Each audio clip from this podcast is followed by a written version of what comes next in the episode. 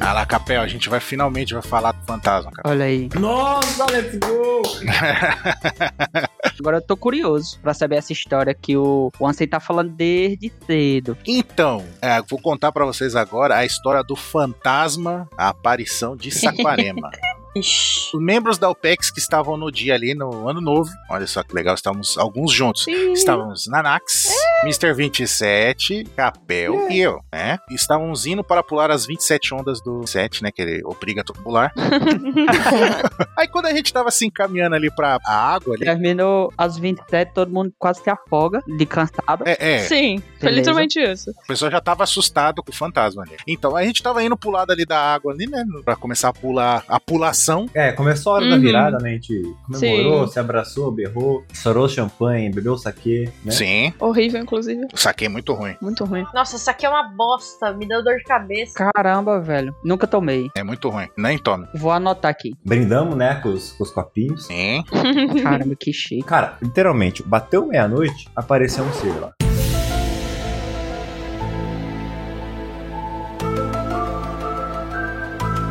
Brotou. Como Pareceu o é? quê? Pra vocês conseguirem visualizar como é. Eu não tô inventando, tá? Não tá. Exatamente. Uma pessoa da minha altura. É, exato. O Capel é baixinho, né? Vocês sabem. Ó, pra quem assistiu o filme chamado Ouringo, lá na versão japonesa, né? Original, sabe a, a Samara barra Sadako, aquele fantasma do Sim. Hum. culto lá? Tá aquela roupa branca com as mangonas compridas, cabelo preto na cara, que não dá nem pra ver o rosto. Agora imagina essa coisa parada na beira da praia, assim, quase tocando na água. Pa- Parada, né? Parece que tá até voando, inclusive. Meu Deus. Ah. E, e sabe o que eu fiquei puto? Ah, Eu vi esse bicho vindo andando, velho. E eu falei pra todo mundo. E ninguém olhou. Caraca, velho. É, aí quando a gente tava chegando na água, eu falei brincando, eu falei, olha o fantasma ali. Mas depois eu parei pra prestar atenção e eu fiquei meio receoso, entendeu? Porque parecia um fantasma mesmo. Sim. E a gente, beleza, hahaha, né? Todo mundo já ficou meio assim, né? Vamos pular a água. Aí um, dois, e contando cinco e todo mundo, ninguém tava olhando a água. Tava olhando pra trás pro fantasma parado lá. Não tava vendo a sombra do fantasma. Gente, aquele ser ficou até o final das ondas. Meu Deus. Não ficou? Até o final. Ficou. Ficou? Exato. Nossa, gente, era só uma mulher refletindo. Sim, e detalhe, mas eu não vi o sujeito desaparecendo. Hum. Ele só desapareceu. Só foi, tipo, Aí que tá. evaporou. Eles aí, eu, antes de terminar. O, o maior problema de tudo isso é, ele chegou lá no spot dele Aham. e Sim. ficou parado muito tempo. Sabe estátua? Ele ficou uma meia hora até a gente ir pular as ondinhas, da hora que deu o ano novo. E depois de um tempo, chegou outra pessoa e ficou com ele parado. É exato. É tipo, era uma mulher, Deus. aparentemente mulher. Depois chegou um outro, provavelmente era um cara, mas os dois estavam igual, entendeu? E ficou as duas na aparição lá, parado, olhando pra gente. Caralho, pô, é. E deu pra ver o rosto deles? Não, não dava pra ver o rosto. Eu vou até assustar vocês porque eu não lembro nem do cara. Vocês estão vendo coisa, gente. Eu- Caramba. O cabelo tava na frente? Não dava pra ver o rosto. É Era um cabeludão. Aham. A gente tem quase certeza que era uma mulher que chegou primeiro e depois chegou um homem. Nossa, mas eu não vi esse cara, não, gente. Que isso? Então, ela chegou lá e ficou, tipo, com aquele manto branco assim, Hum. cabe- cabeça meio baixa. Caramba. Tipo, a, a parte que seria a franja do cabelo, que normalmente o cara joga pra trás, tava na frente do rosto, então tava tampando tudo. Você não via Meu o Deus. rosto da pessoa. Não tinha rosto pra ver. Onde vocês estavam mesmo? Saquarema. Mas era um lugar meio isolado, assim? Ou... Não, tinha muita gente. Não, estava no mar. Cara, era garota de Itaúna? Era lá? Isso. Ah, eu tava imaginando só vocês, assim, e essas duas figuras. Não, aí, meu filho. ah, aí eu já tinha saído correndo gritando. Não, não, era a praia ali onde o pessoal tava vendo os fogos. Só que na hora que o fantasma ficou olhando pra gente, parecia que os outros, as pessoas sumiu, tá ligado? Ficou tipo, parecia que só nós tava ali na É. pula nas ondas. Uhum. Foi bizarro. Ixi. Porque só tinha as nossas sombras. Eram as nossas sombras ali. Quantos tinha? Seis? Seis pessoas? Isso. Eram seis pessoas, né? Tinha o 27, a, a, a Miss 27, o Dylan, o Lansing, eu e a Nanax. É isso, pô. Tinha alguém? Oito, né? Não. Contando com, com os fantasmas aí. Os fantasmas oito. Isso, mas eles, eles ficaram parados. Eles estavam lá parados. A gente via a sombra deles. Nossa. Opa, mas fantasma não tem sombra? Ei. Não, mas eles fazem sombra pra, pra assustar. é, mas entendeu? assistiam. Ah, Aí a gente pulando, pulando, pulando. Aí quando a gente pegou ah, 27, aí todo mundo ah, É, exausto de pular as ondas. gente, que torto. é sério que vocês pularam mesmo 27 rodas? Eu achei que você tava brincando. Sim. E saia, não eram ondas, tipo, normal, que vem Caramba. rápido, não. É que sabe aquelas ondas que quebra lá no início do mar? Aí vem na maior lentidão e para no seu pé? Eram essas ondas. Nossa ondas. senhora. E as ondas que chegavam na gente, às vezes, cara, chegava a quase molhar a cintura, velho. É, era chegar Meu aquela Deus. que dava porrada. Eu molhei meu celular umas duas vezes. Gente, que desastre. Mas foi muito bom, foi muito bom. Então, Mas o mar de lá é maravilhoso, cara. Que mar bom. velho. E aí a gente virou pra olhar os fantasmas, não tava lá mais. É, sumiu, evaporou. depois de pular 27 ondas, eu acho bem provável que vocês já tá estavam delirando. Faz sentido, Durval. Na hora que a gente pulou a onda 27, exorcizou. É o efeito do saque. Apareceu antes, Durval. Aí que tá o detalhe. Ah, apareceu antes. Mas pera, vocês beberam o saque antes ou depois dessas pessoas aparecerem?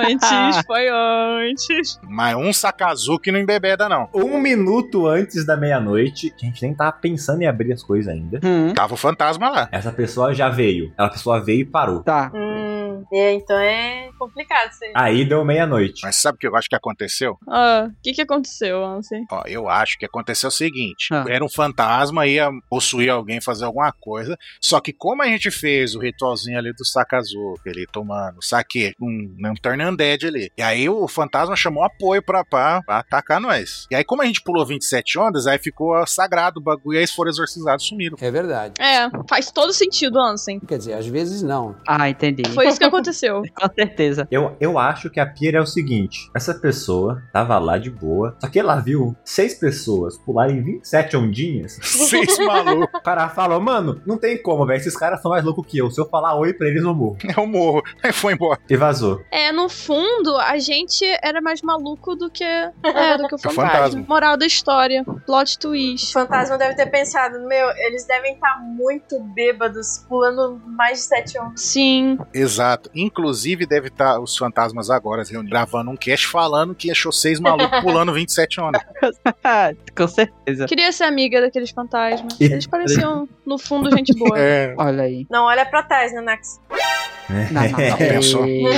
Sai, a sorte atrás de mim tá uma parede. Ué, eles atravessam parede. Ou é, pode ter a cabeça dele só é. Sai, para.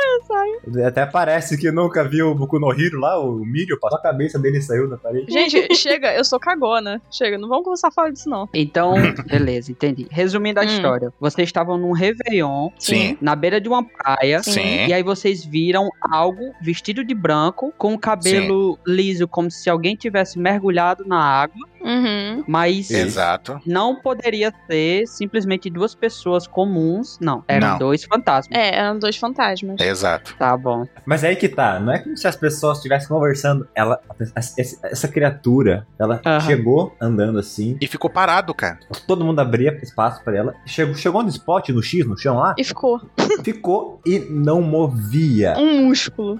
Nada. Ele ficou. Ele ficou pelo menos quase uns 40 minutos ali. Mano, nem vento balançava a roupa. Às vezes a pessoa tava muito bêbada. Pois é. Meu Deus do céu. Agora. Aí depois chegou outra pessoa e ficou do lado dessa pessoa. É Caramba. doce, gente. O conto do fantasma de Saquarema. Exato. Essas coisas só acontecem com o 27 maluco do lado com as ondas dele, cara. sempre tem um. Vocês repararam que sempre tem uma história, gente, com o dia 27 pulando as 27 anos. Sempre tem uma maluquice que acontece. Aham. É ele que atrai essas coisas. Pior é que se eu me lembrasse de todas as histórias de quando eu encontrei 27, vai teria história, hein? Porque sempre Hum. tem alguma coisa. Sempre acontece alguma coisa, cara. Sempre tem alguma coisa. É inacreditável. A Eman já olhou pro 27 assim e falou: Meu, ó, esse cara aqui vai pular 27 ondas, meu. Põe- Põe esses caras aqui pra assustar eles, vai. Sim. É, só pode, cara. Será que a gente conta dos membros secretos da OPEX? Ah, verdade, né? Ah, mas isso aí vai ficar pra próxima gravação. Vamos ficar pra uma próxima, então. Mas eu também queria saber disso. Aí vocês vão ter que esperar o próximo cast. Tan, tan, tan. Exato. Ah,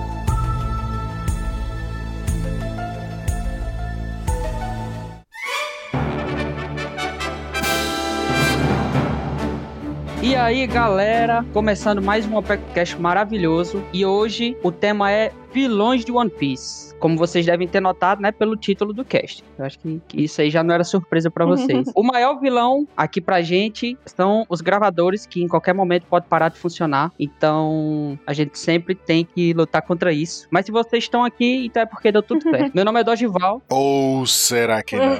Ou será que vocês estão delirando como a gente estava no ano novo? Exato. Até errei meu nome. Meu nome é Durval, eu sou integrante da pautaria que rola aqui na OPEX. E hoje eu vou ter a honra de guiar essa conversa com essa galera que tá aqui comigo. Eles foram escolhidos a dedo, são os maiores vilões da OPEX.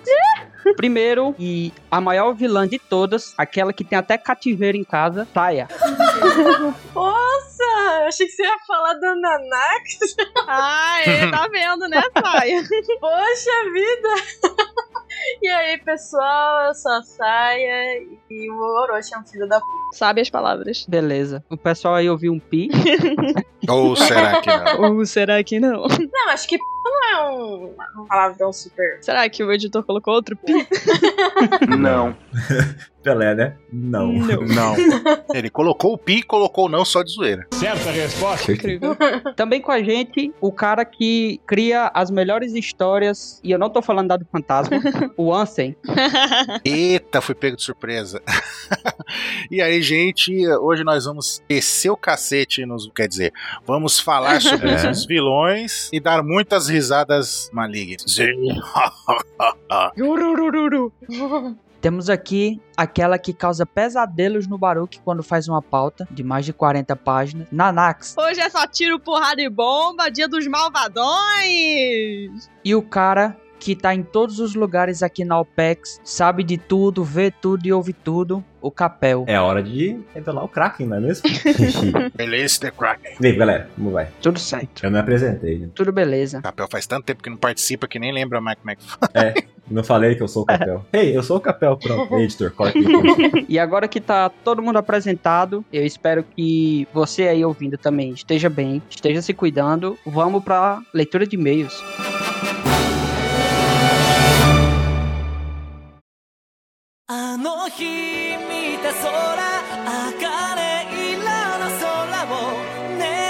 Chegamos a mais uma leitura de e-mails aqui do Apex Cash. Hoje eu tô aqui com o Chico. E aí, Chico? E aí, Baruch, tudo bem? Quero te fazer duas perguntas aí. Manda. Qual que é o teu vilão preferido e por que a Big Mom?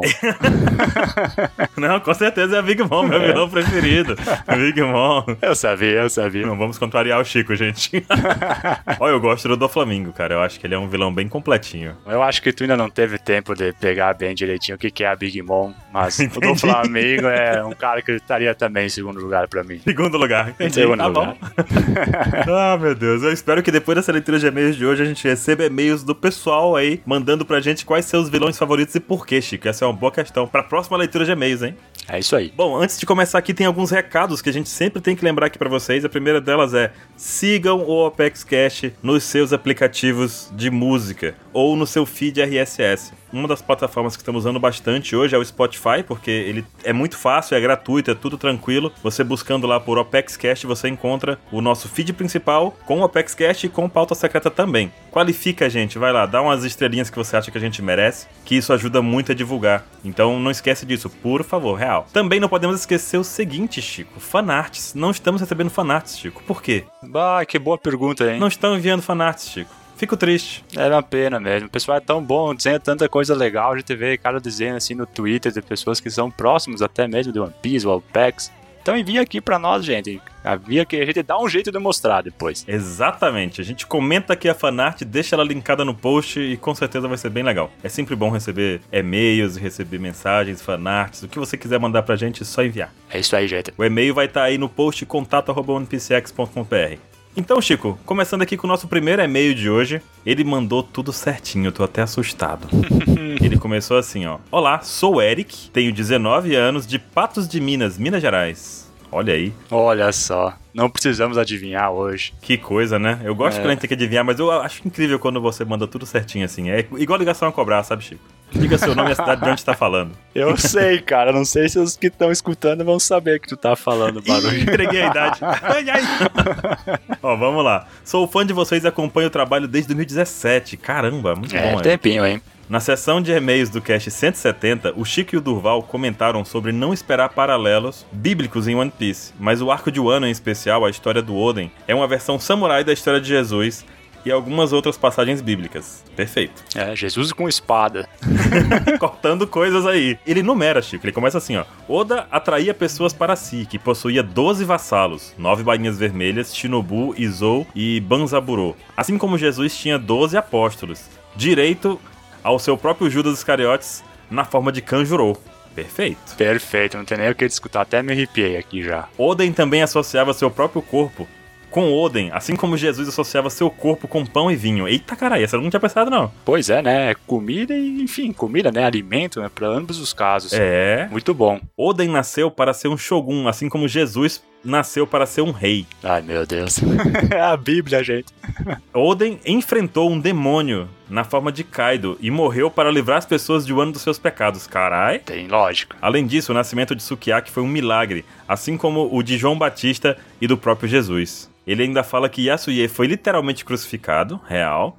Yamato literalmente chama o Diário de Oden de Bíblia, é verdade. É verdade. O Nigashima está ardendo em chamas como Sodoma e Gomorra, as cidades bíblicas que foram queimadas pelos pecados dos seus habitantes. Caramba. Meu Deus. E por fim, Aviso de spoilers do mangá pule os próximos 50 segundos. Monkey D. Luffy acabou de ressuscitar, que nem Jesus. É verdade. Sodoma e Gomorra também tem lá em Water Seven, né? Aqueles cavalão gigante, não tem cavalo marinho gigante? Ah, é verdade. Uhum. Um é Sodoma e outro é Gomorra. Mais um paralelo, né, com, com a Bíblia ali.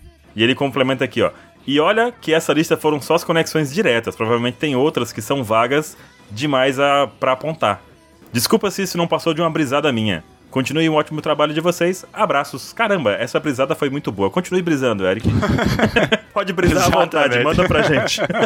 Olha essa brisada aí, é de arrepiar, cara. E de fato, não tem muito o que discutir, né? É isso aí. Quem escutou ali, quem está assistindo o ano, quem viu o, o Luffy ressuscitar. Maldito espalhador, quem é você, Chico? O que fizeram contigo? Ah, Baruque, você tem que contar que eu tô participando de um grupo que só vive de spoiler, tu não acredita. Nossa, não conheço esse grupo. Não. e nós temos também mais um e-mail, um grande e-mail, né, por sinal, que também tá completinho, Baruque. É, o pessoal seguiu bem aqui a cartilha de como fazer ligações a cobrar, né? E esse aqui, então, é do Malê, que tem 34 anos e mora na cidade de Rio de Janeiro. E ele, antes de mais nada, acaba nos agradecendo, nos parabenizando por todo esse nosso trabalho que nós fizemos aqui. Então, cara, saiba que a gente faz isso para agradar justamente os fãs de One Piece. Então, é muito bom saber que a gente consegue alcançar nosso objetivo. Obrigado pelas palavras. E ele quer, enfim, falar um pouquinho do último cast que a gente lançou aqui na, na OPEX, que é sobre o Zop.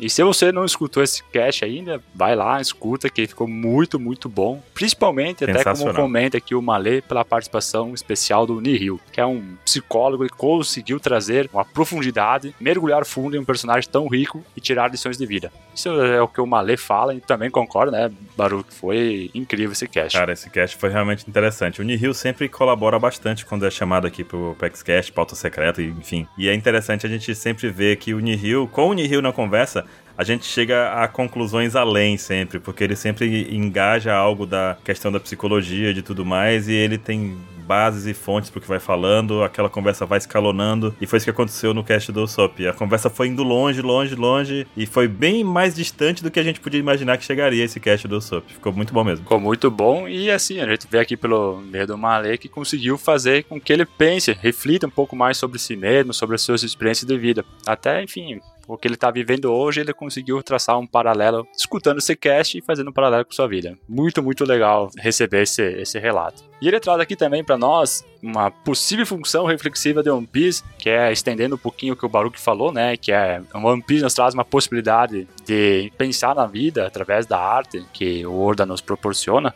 E ele gostaria de contribuir um pouquinho nessa discussão. Então, a Malé nos traz aqui uma possível função reflexiva de One Piece. E isso pode ser estendido também para outros mangás, animes, enfim, qualquer outra manifestação artística. E ele quer contribuir com algumas considerações na linha da filosofia da linguagem que ele julga ser interessante. Ele traz a primeira linha de pensamento aqui para nós, a obra Tempo e Narrativa de Paul Ricoeur, Será que é assim? Será que eles vão me aprovar? Enfim, Ah, e é você que tem que saber, Chico. ah, pois é. Ilustrar essa obra a fim de demonstrar a função da narrativa de conformar o tempo. Ou seja, fazer isso gerar a construção existencial do ser humano na interação entre diferentes intérpretes da narrativa. E, segundo ele, e também um outro autor, Jager, acho que é assim, acho que esse nome aqui é alemão ou holandês, enfim, a construção da narrativa poética, nela incluída a tragédia, ah, ou também narrativas como teatro, cinema, mangás, existe uma intenção que, segundo Aristóteles, tem por objetivo persuadir o espectador, inspirando, dando as suas características a conexões com suas emoções e espíritos. E por meio dessa ressonância entre a sua existência emocional individual e a existência imaginária da história, ou seja, através dos personagens, transmitir um ensinamento sobre o bem, o justo e outras categorias éticas essenciais. Em suma, ele está dizendo que, enfim, quando nós temos uma narrativa assim de base poética, existe essa intenção mesmo de que haja essa interação entre quem está no livro, na arte, ou seja, os personagens, e quem está na vida real, nós, que receba um ensinamento sobre o bem, o justo, enfim, sobre essas questões éticas. Isso é bem legal. Porque a gente para pra pensar um pouquinho sobre o que a gente sempre diz, até o 27 sempre diz, né? One Piecear as coisas. É trazer a- esse lado bom de One Piece, essa parte de evolução dos personagens, de, de conseguir seguir adiante, de se agarrar a aquilo que lhe faz bem, aquele seu sonho, não desistir e tudo mais. É isso que a gente tenta muito trazer, não só na nossa vida, como também no Apex Cash, no Pauta Secreta, no que a gente tenta divulgar, né, Chico? No que a gente tenta transmitir adiante. Isso. Não tem como ser diferente quando a gente, digamos, trabalha sobre One Piece, né? Porque, enfim, é a intenção do Oda, de forma bem clara, passar um ensinamento. E a gente conseguiu construir tanto cast discutindo essas coisas, ou construindo textos lá no site da One Piece X, por causa disso, né? Então, a nossa obra, enfim, que a gente acompanha com tanto carinho, ela nos dá essa possibilidade de refletir sobre o que é o bem e todas as questões éticas essenciais. E continuando aqui o que, que o Malê nos traz, que, enfim, né, é um belo do meio, ele fala que conseguimos ver na forma como Oda conta sua história inúmeras semelhanças com os personagens essenciais da narrativa poética aristotélica, além de ser uma estrutura estilística compartilhada entre diferentes manifestações artísticas ao redor do mundo que se valem do gênero narrativo. Em outras palavras, no meu grande entendimento aqui, Baruch, Vamos lá! meu entendimento assim nessa parte aqui filosófica é a questão do, do que o Oda nos traz e toda essa narrativa poética baseada no que, que Aristóteles nos disse em algum momento tem essa intenção de compartilhar essa questão de discussão sobre o bem e o justo. É, não foge muito daquilo que eu já estava discutindo antes, né? Eu acho Sim. que o Malê acabou querendo dizer isso que nós acabamos de discutir também. Por fim, nesse sentido, ao nos transportarmos ao mundo do One Piece, navegando pela história conduzida por Oda, continuamos a ler aqui, e ainda mais quando buscamos entender e processar, juntamente o que que a gente tem feito aqui no podcast, temos a oportunidade de experienciar um aprendizado sobre como sermos seres humanos melhores para nós e para os outros, algo tão necessário em tempos tão difíceis como o que vivemos. Certíssimo. É isso aí, né? Acho que não tem muito mais o que acrescentar. Certíssimo, é meio do Malê, muito bom, muito bem escrito, muito bem organizado. Inclusive o Malê finaliza aí, né, agradecendo a gente pelo excelente trabalho, continuaria acompanhando vocês. Por favor, Malê, acompanhe a gente mesmo. E ele também fala sobre um outro tema, Chico, mas a gente não vai falar desse tema aqui agora. Mas, Malê, podemos te dizer que falaremos disso em algum Apex Cash futuro, hein? É isso aí. É um tema que certamente cabe também com One Piece e como é um tema que a gente precisa ter um, assim um acompanhamento ou saber desenvolver um pouco melhor como abordar ele, a gente vai com certeza trabalhar nisso e a gente vai se utilizar desse teu material. Muito, muito obrigado. Com certeza. Chamando especialista também, o próprio Nihil já está convidado para participar desse cast, então vai sair direitinho, vai sair tudo organizado, é um tema muito sensível. Muito obrigado pelo e-mail, Malê. Muito obrigado. Conseguiu arrancar aí um spoiler nosso sobre um cast que a gente vai ter aí. É verdade, né? muito verdade isso. Temos um problema aqui agora, Chico. É que esse cast de agora, esses vilões aqui hoje, o pessoal se empolgou gravando do cast de vilões. Eles não se prenderam a Big Mom e ao do Flamengo. Ah, não. Então, Chico, eles foram além, eles foram muito loucos hoje. Então vamos gravar esse meio curtinho porque tem muito cast pela frente ainda. Mas se você tá ouvindo aqui, não esquece, manda pra gente qual é o seu vilão favorito depois dessa lista inteira que o pessoal vai mandar pra vocês aqui no cast, hein? É isso aí. Nos bandos a gente quer saber e expliquem por que a Big Mom, tá, gente? Bom cast pra vocês, continuem ouvindo que vai continuar agora e até daqui a pouco, né, Chico? Até daqui um pouco. Forte abraço a todos, gente. Até mais. Até já. Ah, eu nem tô nesse cast, é verdade. nem tu. Nem eu.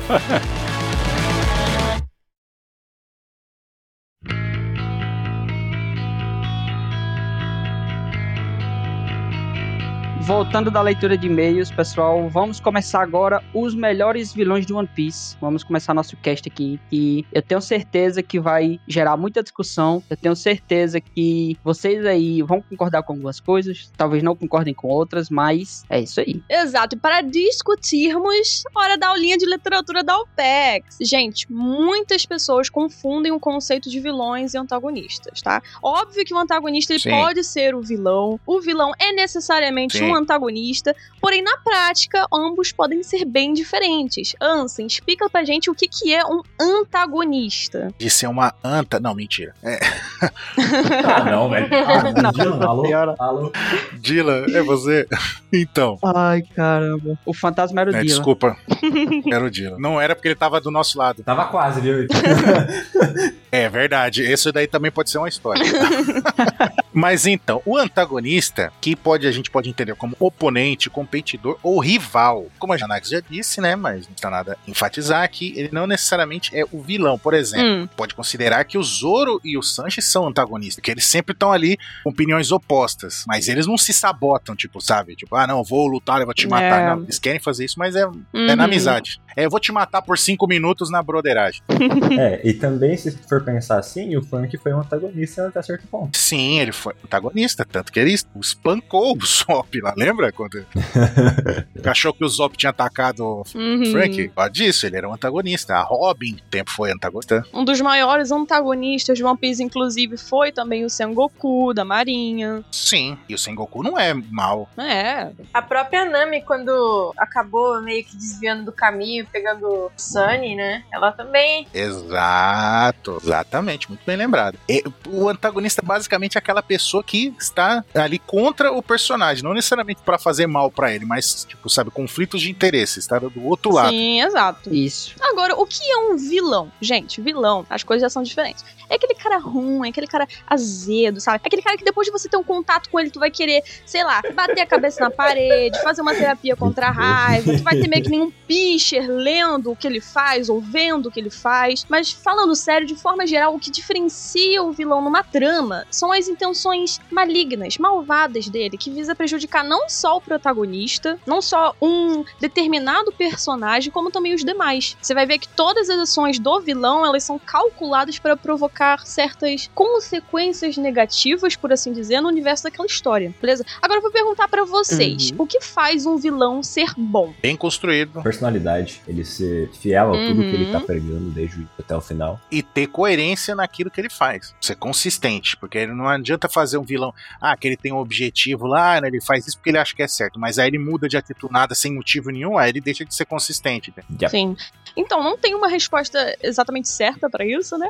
Mas a gente pode chegar a um consenso de Exato. que vilões bons eles possuem, como o Capel disse, uma personalidade boa, um- imprevisível, uma personalidade caótica, Carisma, né? carisma também é uma coisa muito importante. Sim, bom vilão tem que ser muito carismático. Uhum. Como o Ansem disse, um enredo por trás das motivações. Backstory não é obrigatório, mas também é uma coisa muito bem-vinda porque acrescenta muito no personagem. E principalmente força ou sentido estratégico, né? Porque a gente tem que temer os vilões, né? Então isso é feito ou através do poder dele em quesito de força física, enfim. Ou do sentido estratégico dele estar, por exemplo, sempre a dois passos à frente do protagonista durante um determinado tempo, certo? Exato. É aquele é, bem construído é aquele que, apesar de você saber que o protagonista vai se dar bem no final, você ainda assim sente medo de dar merda. Exato, exatamente isso. Em One Piece a gente tem ótimos vilões, né? Se a gente para pra analisar de pouquinho em pouquinho cada um, Bastante vilões. sim, a gente vai ver que a gente tem uns vilões muito bons e uns vilões também odiáveis. E Os vilão borra bosta que dá ódio. É, bem covardão mesmo. Só ódio. E chega junto que nós vamos montar o top atualizado de vilões de One Piece. A gente não tá com o top pronto agora, a gente vai analisar cada vilão rapidinho com vocês pra chegarmos a uma conclusão, beleza? Primeiro vilão a ser analisado, Durval. O primeiro vilão que a gente vai analisar aqui vai ser o Arlong. E pra isso eu quero pedir que a Saia fale um pouquinho sobre ele. Então, como fã número um da Nami, eu tenho o dever moral de falar mal do Arlon, né? Aham. Então vamos começar. então, o Arlong, ele, ele apareceu lá na saga do Ash Blue, né? Ele era um ex-membro dos Piratas do Sol. Ah, ele apareceu primeiro no capítulo 69, quando ele tava negociando com aquele Nezumi, o Tenente Nezumi, o desgraçado Sim. que parece um rato. É, o rato. É, gente do céu. Só um parênteses, eu acho que o Ace ele é muito foda, porque ele bota um cara, filha da puta, que é o Uhum. Arlong, né? E bota um outro cara escroto junto. Que era pra ser o herói, que é da Marinha, né? Sim. Exato, mas você olha pra ele e você sabe que ele é filha da p... Exatamente por causa desse. Ele parece tipo um rato, entendeu? Tipo rato, escória, sabe? Tipo um bicho sujo, sabe? É, ele foi muito É. perspicaz nessa jogada aí. É muito bom. Desde cedo, o Oda já mostra que não é bem assim, né? É Marinha do Bem e Piratas do Mal. Sim, muito importante isso. Então, o que, que de mal ele fez, né? A gente sabe que tem todo o negócio de racismo e um amplo racismo estrutural contra os Uhum. tritões, né? E que o Arlong, como um tritão, ele sofreu muito racismo na vida dele. Mas apesar disso, né? Ele tem uma longa história de ações ruins contra os Sim. humanos, né? Um exemplo claro que, que, assim, que mostra como ele é racista. Né, com os seres humanos é quando ele bateu no rosto da koala, né? Simplesmente porque ela tinha uma mania de sorrir e ele não gostava disso. É um cara tão escroto que até a felicidade dos outros faz mal pra ele. Incomoda Sim. ele. Nossa senhora. Tá, Então, e não é nem essa, né, o caso, né, que ela não é felicidade no caso da Koala, era É. é, tipo como se fosse um modus operandi dela, de, do pavor que ela tinha, né, de, porque ela era escrava também, de tipo, tá triste, aí ela, entre aspas, o Uhum. dono dela, os escravagistas que minava ela, ficar com raiva dela e mandar matar, então ela sempre ficava com aquele sorrisinho pra dizer que tá sempre feliz, contente, pra sempre agradar, né, os donos de escrava, Puro instinto de sobrevivência. Exato, e aqui só aquilo já era o suficiente pra fazer o Arlong Sim. ficar com raiva dela. E ele, como um tritão, ele tinha que saber disso. Ele tinha que ter empatia por ela, porque né, muitos tritões viraram escravos, né? E mesmo Exato. assim ele era um desgraçado, nem isso ele tinha simpatia, né? Sim. E é engraçado como os vilões odeiam sorrisos, né? O Orochi, o Arlon. E sempre é um sorriso que, tipo, não é sincero da pessoa. É algo. É um mecanismo de defesa, alguma, algum problema, né? Da pessoa. Smiles? Sim. As Smiles. Agora, em Kokoyashi, na ilha da Nami, ele fez é, dessa ilha seu território, Uhum. né? E tacou o terror. Extorquiu as pessoas, matou a mãe da Nami, que só queria proteger elas, né? Hum? Uhum. Isso.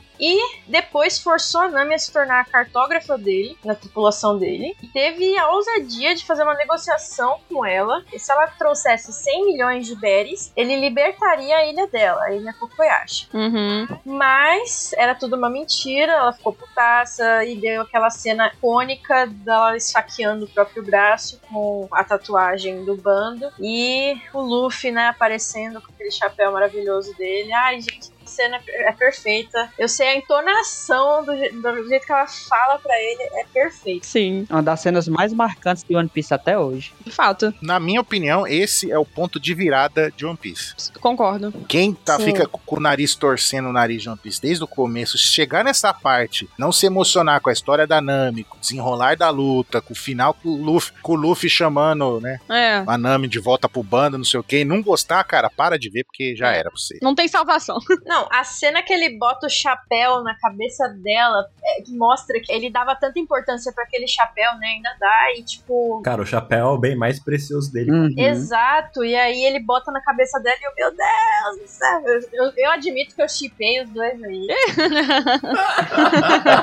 Agora eu chipo a Nami com o Luffy com o Sanji, mas na época eu, nossa senhora, eu, eu gritei. Era eles dois e pronto. É. Muito bom. Mas o Arlong, ele é muito filho da p, velho. Porque, tipo, você para pra pensar o tanto de abuso que ele fez pra cima só da Nami. Você, tipo, abuso físico que espancava ela. Tipo, Psicológico. terror absoluto que ele ficava impondo nela o tempo inteiro, né, cara? Entre milhões de coisas que ele pode ter feito também, entendeu? Tipo, é um negócio. ele É um Exato. desgraçado, velho. Ele é muito maldito. Coisas que o Oda omitiu, né? Sim, sim. Pra não deixar a obra pesada. Exatamente. A hora que você percebe que o Arnold é um cara foda é literalmente a cena do passado da Nami, que ele mata a Belemer. Sim. Sim. Mano, ele mata sangue frio. Foi a sangue frio, gente. Muito sangue frio. Na frente das duas ainda. Cara, É, é lá que você percebe que, cara, esse vai ser um vilão muito massa, muito bem trabalhado. E ele é muito bem trabalhado. Sim. ele é. E ele até aparece mais pra frente, que ele aparece depois pro Ala lá. Ele tem mais backstory junto com Fish Tiger. o Jimby, com Uhum. o Rod Jones, Sim. com o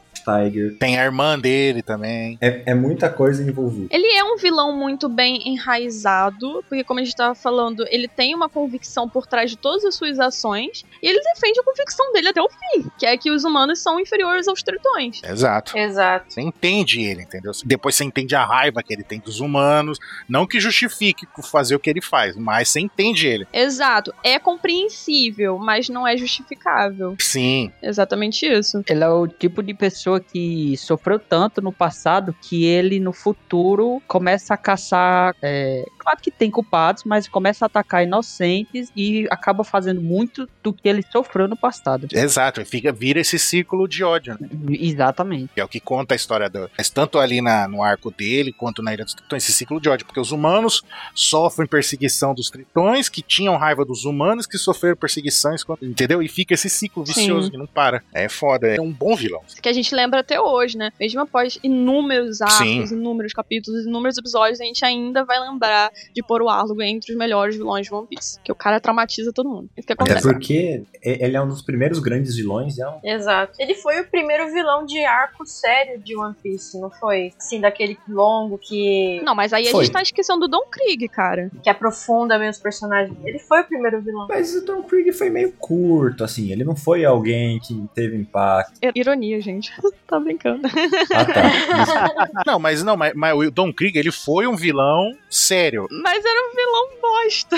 Ele era bosta, mas ele foi, um- foi o primeiro vilão Sim. sério. Aí depois o Arlong já chegou chutando o balde, porque ele é um vilão sério Sim. e bem construído e É. realmente perigoso. Exato. Exato. É a principal diferença. É que ele- o Arlong ele é bem construído. Ele não é só um cara que, que é sério e, e- e lutou e deu trabalho em luta. Não, ele tem um, toda uma história que faz com que ele esteja aqui nessa lista. Exato. E já que estamos falando de personagens perigosos, Crocoboy, né, gente? Hum. Crocodile, ok? Crocodile de Alabasta. O cara era o chefão de uma rede de mentiras em Alabasta. Vamos começar por aí. O plano dele sempre foi dominar ali o país através da Operação Utopia, encontrar a arma ancestral Pluton por puro desejo de poderio militar, poderio bélico, e ele fez de tudo pra conseguir isso, né? E não conseguiu no final, otário.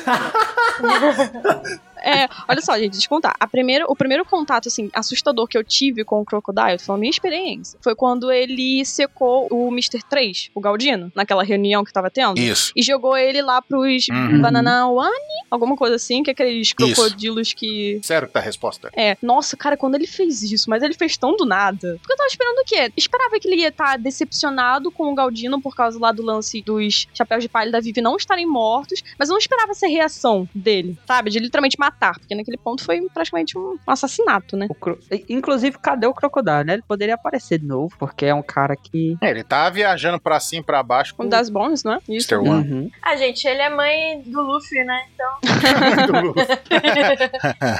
e o Crocodile sempre faz as aparições dele em todos os filmes, basicamente, né? Porque ele tem que estar lá. Isso só mostra que ele é um bom vilão também, né? Carismático, o pessoal nunca esquece dele. Sim. É. Pô, gente, até o próprio Zoro falou que ele se encaixava na descrição perfeita do mal, entendeu? Então, pô, pro Zoro reconhecer isso, pro Zoro sentir na espinha, sabe? A gente viu que o Crocodile, inclusive, foi um dos únicos vilões até hoje em One Piece que derrotou o Luffy, não só uma vez, mas duas vezes. Então a gente sentiu aquela sensação de Uhum. perigo vindo dele. Então, mas Hum. depois do Crocodile, praticamente todos os vilões derrotou o Luffy pelo menos uma vez antes de ser derrotado. É, a, a gente começou É. a ter um padrãozinho estranho. Pô, mas foram duas vezes, né? Derrotada a primeira, foi derrotada a segunda, o Luffy chegou, não, melhor. É tudo ou nada agora. É, realmente, tinha que ser desse jeito. É que eu perdi um pouco do respeito pelo Crocodile desde o do hack do armamento, porque meio que agora ele é inútil, né? É porque basicamente ele foi a introdução pra gente de uma fruta tão forte. E Sim, sim. ele tava no, no ambiente perfeito pra ele. Era um ambiente que não tem água. Exato. E É uma coisa que muita gente não se liga, Hum, hoje é coqueluche falar de, tá na moda, falar de despertar de fruta, mas ele já tinha a fruta desperta ali e falou de fruta desperta muito antes de todo mundo. sim. Ninguém se liga disso daí. Ele fala durante a luta, Realmente. quando ele tá lutando com o Luffy, e depois lá em Pell Down ele fala de novo. É, Crocodile Só foi uma, esquece, uma ponte véi. importante de informações aí pra One Piece. E ele é um cara muito forte, né? Ele basicamente perdeu por Luffy porque ele foi arrogante. Arrogante e subestimou o Luffy. Exato, exato. Exa ele era tão Sim. foda que ele subestimou totalmente o Luffy. E aí foi, o- foi a ruína dele. Uhum. Mas tá aí, era foda, entendeu? Mas eu acho que o principal foi o Luffy ter machucado ele. Eu acho que ninguém naquele ambiente conseguia machucar ele. Porque ninguém Sim. tinha conhecimento de hack, ninguém pensou que conseguiria bater nele usando água. Sim, e o Luffy ele foi muito inteligente também utilizando aquele lance do sangue, né? Misturar o sangue com o soco ali pra conseguir acertar a areia do Crocodile. Ah, isso aí, cara. Uhum. Ele rodou um D20, bateu 20 aí. É. É. Ele foi inteligente porque ele sabia da existência do hack do armamento. Ele falou: "Opa, eu não posso botar minhas asinhas, né? Onde tem gente com hack do armamento. Eu vou nessa ilhazinha remota aqui, né? Que, que tá bem longe do- de todo mundo. E vou, vou dominar ali, que é tudo areia, meu ambiente, né? E aí ele foi esperto por causa disso. Agora, se ele apareceu agora no novo mundo, meio que enfim, é é isso que eu falei que eu perdi meio respeito por ele, porque ele não tem muito impacto agora no novo mundo. É que eu acho que vai depender muito dele conseguir saber usar a fruta, sabe? Exato. Ainda é perigosa a fruta dele. Porque não é como se fosse se logias agora fossem inúteis no Novo Mundo, sabe? Ah, um ótimo exemplo disso é o Ace. O Ace desviava das balas sem que a Akuma no Mi fazesse- fizesse efeito. Uhum. Sim. É, realmente. A logia, tipo, é um bônus, é um extra, né? Mas só por ele ter uma frutologia não vai fazer ele ficar mais fraco no novo mundo, por exemplo. Ele ainda vai ser um ser extremamente forte e muito difícil de separado. Só que ele tem que acompanhar em toda a evolução do personagem, evolução de poder e tudo. Senão ele vai ser mais um cara aleatório que vai tomar duas pancadas e vai cair. Um dos diferenciais do Crocodile pra mim são as motivações dele, porque ele, diferente, por exemplo, do Arlong, ele tava mais preocupado em procurar conhecimento e poder. Ele é um cara que queria poder pra ele, queria conhecimento e aí ele tava usando a hobby inclusive pra conseguir o conhecimento dos poneglyphs, né? Exato. E Olha o nível de conhecimento dele, né? Exato. Sabia dos poneglyphs. Ele é esperto e ele é inteligente. Exatamente. Uma coisa que eu queria exaltar aí no Crocodile é que ele não é só forte, forte. Ele é muito inteligente. Toda a operação que ele fez de criar um exército corrupto, ele quebrou, ele fez literalmente as pessoas perderem confiança no reino de Alabasta, sabe? O cara é, tipo assim, um mestre da manipulação, entendeu? Então o cara é muito inteligente. O Crocodile é muito inteligente. Isso faz ele também um ótimo vilão pra One Piece. Perfeito. E aí, se não tivesse sentido interferência, tinha conseguido o plano dele. Tinha. Se a Vivi não Tinha. tivesse encontrado o chapéu de palha, o Crocodile já tinha acabado com Alabasta. Sim. Maldito garoto. Fosse esse garoto com chapéu de palha e estica. E agora eu queria que o Capel fale um pouquinho sobre o Enel, sobre esse vilão aí. É incrível. né? Como um raio, né? O Enel aparece no, em Ah, Tchau. Skypiea pra gente. E ele é basicamente a primeira representação grande de um poder extraordinário que a gente tem em One Piece, que é o hack, né? um hack da observação, mantra. Né, O Enel, ele é um cara tão foda que ele mesmo se intitula como Deus. Ele reina sobre Skypiea de um modo por causa do... Como que é o nome que eles chamavam? O hack deles? Mantra. Isso, é mantra. E ele reina em cima deles, falando que ele vai jogar um. É o Thor, mas basicamente ele acabou roubando o trono de- do, do Ganfal, que era um antigo Sim. deus de Skypiea. E. É, só, só um parênteses, né? Pra entender. É, Deus, nesse caso aí, não é tipo, ah, uma divindade mesmo. Isso. Como se fosse o rei. Isso aí. Isso. É, isso. Mas o Enel se considerava um deus, basicamente. Sim, ele sim. Ele- O Enel, a partir do momento que ele roubou o trono do Ganfal, ele começa a julgar as pessoas na área de Skypiea, porque ele tinha o hack avançado da observação, que eles têm o nome de mantra, junto com a sua fruta. E esse julgamento, as pessoas que eram culpadas dentro das leis que o Enel tinha colocado dentro do Skypiea, eles não tinham direito. de defesa e simplesmente caiu a torre na cabeça deles e eles viravam um churrasquinho. Exato. Um ditador, praticamente. Isso aí. Ele era o juiz, o executor, É. ele era tudo. Ele decidia, podia mudar a lei quando quisesse. Ele, ele, ele se achava tanto um deus que ele podia fazer o que ele quisesse e foda-se. Exato. É, e não tinha ninguém forte o suficiente pra parar ele. Primeiro, ele tinha uma Lugia, e é uma Lugia extremamente forte, Sim. e ele tem um controle excepcional em cima daquela Kuma. Sim.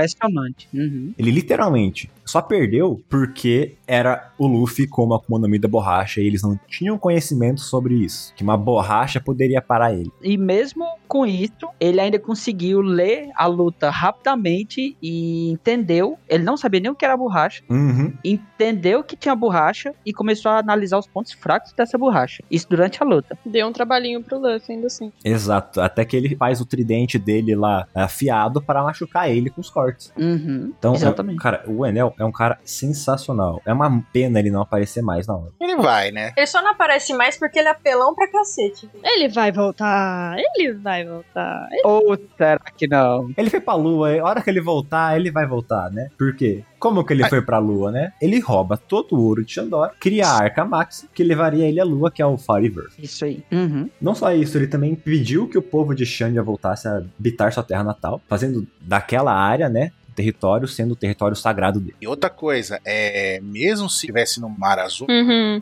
mar normal, né? Que conhece, onde passa a aventura Uhum. inteira de One Piece, ele ia ser um cara extremamente perigoso, porque ele é um descontrolado do.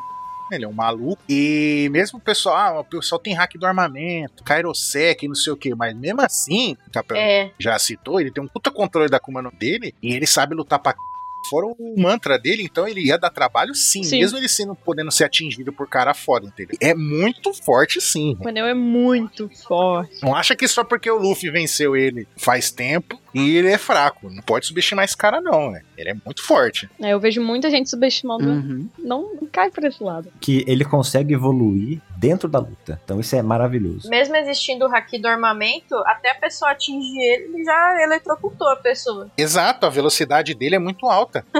Sim. Um cara que poderia fazer frente a ele na velocidade, o único, eu acho, é o Kizaru, que move a velocidade da luz. Exato. Ia ser uma puta luta, né? É. Nossa, Ansem, agora eu quero uma luta dos dois agora. Cara, alguém que seria excepcional lutar contra ele também seria o Jimmy. Sim. Porque o Jimmy ter controle co- de água com, com o Karate Tritão. Sim. Uhum. Então, Hum. imagina ele jogar uma onda em cima dele, velho. Uhum. Nossa, eles dá um curto nele, né? Puta, ia ser foda mesmo. É, essa é bom. Tem caras que ia ser uma luta foda com ele, né? Mas ele não ia ser fácil pra nenhum desses caras, não, né? Ia não. É. Um outro cara muito forte contra ele também seria o Foxy. Se acertar o Noro Norobin, né? Assim, né? Se o Fox fosse um cara difícil de derrotar, né? Mas. É. ah, mano. Impossível, né, eu perder pro Fox, sabe por quê? Ah. Hum. Porque como é que o Luffy derrotou o Fox? Tinha o poder do Afro, não tinha? Ah, E nos SBS a gente sabe que o Enel ele tem o poder do Afro também. De badatoquinho, o cabelo dele é Afro. Lembra que o Oda mostrou? caramba. Foi perspicaz, Ansem. Lembra Respeito, quando eu- respeito, respeito pra você. Mas sim, gente, o Enel ele não é só forte, como ele também foi um desgraçado também pra todo mundo lá em Skypiea. Ele escravizou os Birkas, ele pintou e bordou com todo mundo. Tava precisando destruir também os Shandians. Ele não tava nem aí pros caras que obedeciam ele. Olha o nido escroto que ele é. Ele simplesmente ia lá e matava os caras, velho. É, pô. Ia, ia literalmente mandar Skypiea pro, pro Mar Azul, ia destruir aquilo tudo. É, o cara era um desgraçado. Durante a saga já é dito que ele veio da terra natal dele depois de destruir tudo. Então, Exato. se o cara não respeita nem a mãe, vai respeitar os outros? Você tem um bom ponto. Depende se é filho da Big Mom, é É, o Enel é o tipo cara que não recebeu o abraço da mãe. Talvez. né? E como uns crimes que a gente pode citar para o Enel, né? Ele já fez um abuso de poder, assassinato em massa, destruição em massa e É. escravidão. Ô, ficha limpa é essa, Uhum. hein? Que é algo que a gente Total. vê muito recorrente em É, um tirano. em One Piece, não é mesmo? Roubou uma A cidade. gente podia fazer uma rinha de vilões, né, gente? Mas, gente, vocês acreditam que eu ainda consigo ter. é, não vou falar que eu gosto, porque gosto é uma palavra muito forte. Empatia? Não, empatia é muito menos. Eita, eita. Essa, Ah, pelo bom. amor de Deus. Não tem nem pelo que eu senti empatia pelo anel. Ah, bom! É, eu tenho empatia por ele, até, até acho que ele tá certo, né? Evil Nanax. Eu tô tentando achar uma palavra que não pareça que eu sou uma genocida, gente. Calma aí, calma. Você gosta É. dele como vilão. E- Isso, eu gosto do Anel como vilão. Ele é carismático, cara. Eu odeio ele, mas eu ainda acho ele carismático, velho. Cara, Aquela cena que é uma página inteira dele berrando, assustado, É A careta lendária. do- É. é Hum. linda, cara. Ele é maravilhosa. Maravilhosa. E foi lá que começou essas cenas, né? Que depois tem a Sugar, tem o Sop repetindo, O Jimbe tem a Sugar de novo. É, a saga das caretas de One Piece. pô, virou, virou uma saga.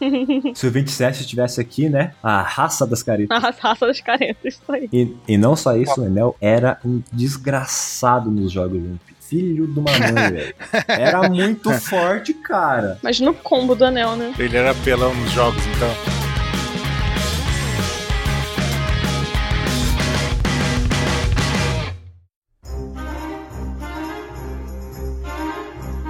Anten, fale um pouquinho sobre o Rob Lute. Rob Lute, o cara do Jaguar, O cara do Jaguar. Isso, o defensor da Marinha, do governo mundial. membro da C- Cipapu, a noite, Baruque. Papu. Cip Knight também, Baruque, braço. Né, que ficou infiltrado ali vários anos na Galeira Company, né? Na, os maiores construtores navais do mundo. E ele era o maior assassino, membro mais forte de toda a história da Cip Knight. Sim. que obedece cegamente o governo mundial, porque o governo mundial geralmente manda fazer o que ele gosta, né? A gente sabe que ele gosta de matar, É. massacre, destruir. Uhum. Tanto que ele ficou conhecido na primeira missão que foram que enviaram ele, ele chacinou um reino inteiro, tanto o lado que ele tinha que matar quanto o lado que ele tinha que proteger. Ele matou os dois lados e o governo passou a mão na cabeça dele, falando: "Esse cara é foda, vamos ficar continuar com ele". Cara, isso daí é macabro. É isso aí. Ele é muito desgraçado. É porque é o que a Marinha faz, né? Ele vê que é alguém muito forte, ela pensa, é melhor eu me aliar a essa pessoa do que eu ser contra ela. Uhum. Exato, exatamente. Mas eles não direcionaram ele pra um lado certo, né? Ele, ah, não, só, ele pega e solta ele no meio dos caras, é tipo, é o Taz, tá ligado? Uhum. Sai destruindo tudo. muito bom. E esse miserável apareceu pela primeira vez lá no episódio 230, Uhum. né? Então já faz bastante tempo que ele apareceu, né? E o que, que ele queria quando ele tava nesse tempo infiltrado ali? Ele queria roubar os planos que um certo outro vilão que a gente já comentou aqui, o Godai, ele queria, que eram os planos de ir uma das armas ancestrais, a Pluton, que é esse navio de guerra. O governo queria ter a posse disso, né? Com uma arma lendária, queria ter esse poder supremo na mão, né? E eles sabiam que estava com o Tom ou com o seu- um dos seus dois discípulos, o Iceberg, Deca, beijo, saudade. E- Exato. é, e- Parabéns, Becca! Feliz aniversário, Beca! parabéns! ou, ou o Cut Flan, né? Que teoricamente teria morrido alguns anos atrás, que a gente sabe que não morreu, que é o Uhum. nosso querido Frank. Uhum. Que agora tem posse. E a ci- agora tem posse, exa. E o que que ele e o que que ele fazia ali? Ele ficava escondido ali, fingindo que era nice guy, tinha um pombinho que ele ficava fazendo ventriloquismo, Ai, cigano. Maldito que eu pombo. por muito tempo achei que o maior vilão da saga ia ser, O Rator? achei que era um Zoan que ficava disfarçado de pombinho, tá ligado? Caraca. Incrível. Eu falei, "É, o vilão não vai ficar fazendo ventriloquismo, o vilão tá fingindo que é o pombo. Aham. Mas não, era o próprio Rob Lloyd. Enganou, né? Então, e, e eles ficaram ali todo esse tempo escondido. Quando calhou de aparecer a Nick Robin, que é uma pessoa extremamente procurada pelo governo Uhum. mundial, porque ela sabe, ela tem a capacidade de descobrir sobre o século perdido que o governo proíbe. E viram que ela estava envolvida com os caras que tinham a planta do Pluton, eles partiram pra ação, né? Sequestraram ela e tentaram matar o Iceberg pra conseguir as plantas, né? Uhum. E aí a gente teve todo aquele desenrolar da história, ele sendo cruel e tudo. E, cara, e a luta com o Luffy, ele não simplesmente lutava com o Luffy pra vencer o Luffy, ele tava lutando, torturando ele ao mesmo tempo, né? Sim. Esse maníaco. Dando os shigans, aquelas mordidas dele, os golpes, ele é extremamente forte, ele era um vilão muito forte, Muito forte. né? Que tem uma polêmica nessa época aí que o, Luffy- o pessoal fala que o Luffy venceu pro protagonismo. Nossa, eu sofri nessa luta, hein? Sofremos, saia. Porra. Eu não tiro a razão do pessoal que fala que foi, né? Mas que foi foda, foi. Pra você ver como é que essa luta não, Eu também É. não, mas foi, mu- foi, foi uma luta muito boa. Foi muito sofrida essa luta. Foi muito sofrida, muito. A hora do Luffy caindo, velho. Ele se levanta. Aquilo lá, velho. Se tu não levantou e berrou ou ficou emocionadíssimo, meu amigo. É, foda, foda. é. Tu tava com o olho fechado. Ainda mais pelo seu sup ali, né, mãe? Tem que reler. Tem que reler, exato. Tem Tem direito, que- É. por favor. né? Aí quando tem, tem né, o desfecho, consegue um sufoco Zuko vencer a Uhum. CP9, tudo. Você acha, acabou por aí, né? O governo mundial trai, o governo mundial não, o Spandan trai o próprio Sim. Robin Hood. Só que aí a gente fica sem ver ele por um bom tempo e depois tem a reviravolta, né? Que ele foi admitido de novo no, no governo mundial e pior, né? O Robin Hood ele caiu pra cima, né? Já ouviram esse termo? Cara, É. Caiu, pra cima. é maravilhoso. Ele era da CP9, que é a, é a secreta, né? Só os caras do alto escalão sabiam da existência dela e ele caiu pra cima. Por quê? Porque agora ele faz parte da CP0. esse desgraçado, velho. que é, entre aspas, a guarda pessoal dos Tenryubin. Ou seja, ele tá num lugar mais privilégio ainda do que antes. E virou o chefe do, do Spano. É, E tá aí pra sequestrar a Robin de novo, né? exato. Isso. Quando ele ficou sabendo que a Robin tava lá, ele falou, gente, pega a Robin, né? Por favor. É meu hobby sequestrar a Robin. É o hobby dele é sequestrar a Robin. boa, Nossa senhora. muito boa. Nem foi proposital. Bem, foi proposital. Desculpa, Dylan. Tem que suprir a necessidade do Dina. E então, e agora, ele seguindo diretamente as ordens de- um, dos Tenryubitos, ele tem mais chance de fazer as atrocidades dele, né? Porque os Tenryubitos são tudo podre. Exato. e faz atrocidade e ele tá no parque de diversão, né? Tá felizão Exato. da vida. Achou a aposentadoria dele. Ele é o tipo de cara que ele só quer ver o mal dos outros, só quer fazer o mal, ele só quer matar e torturar. E a melhor forma que ele achou pra fazer isso foi na Marinha, no governo mundial. É, ele não Exato. tá nem. é, tipo, ele, ele não tá nem aí. Ele ia matar o rei Neptune e os príncipes Sim. lá de- da Ilha dos Tritões porque eles iam tentar salvar Shirahoshi do Tenryubito. Ele ia matar todo mundo ali. E aí ele só não fez isso porque Não trocava nem de roupa. ele só não ia manchar toda a roupa de sangue e ia continuar ali com a roupa suja. E ele só não fez isso porque o- eles foram salvos ali por um Tenryubito que foi convertido, né? É, Pela Otohime. exatamente. Otohime tocou a alma dele, ele virou uma pessoa decente agora. Agora, eu gosto Decente, tanto do caminho do. Tipo assim, o Lúcio, eu sinceramente não acho ele nem carismático, nada disso. Mas o que eu gosto nele é o caminho que ele tomou como vilão, principalmente porque ele se estabeleceu em One Piece através daquela identidade secreta, né? E eu não sei pra vocês, mas pra mim foi uma surpresa do caramba. Quando eu descobri que todos Não, eram foi, lógico que foi. infiltrados e tudo mais. Pra depois ele se tornar to- o total oposto, né? Aquele cara maligno, aquele cara que. Meu Deus do céu, gente. Nossa, o Lute, ele já fez cada coisa em One Piece que você fica boquiaberto. O cara é mal mesmo, sabe? Ele é que nem um certo outro vilão que a gente já vai falar aí também. Porque ele tem uma justiça É. absoluta, ele tem uma, é uma filosofia sobre isso, que tá totalmente errada, e ele segue a risca. E vai continuar seguindo provavelmente até o dia de morrer. Com certeza. Sim, ele, ele não acha o que ele faz é errado. Não, Ah, ele não vai ser convertido, não. Ele- o que ele faz, ele não Exato. acha que tá errado. Ele acha que tá certo e ele Exato. gosta disso. Ele não se importa se tá errado, na verdade. Eu- Assim, Exato. talvez ele até saiba que é errado, mas ele não tá nem aí. A a impressão que eu tenho é essa. É a impressão que eu tenho é que ele acha que, que é muito certo o que ele faz. Eu acho que ele defende. Eu sei que ele é o segundo melhor ator. Fosse um- o segundo melhor ator do, da obra. Quem é o primeiro? Ah, tá. Ok. Já veio aqui na, na cabeça o primeiro.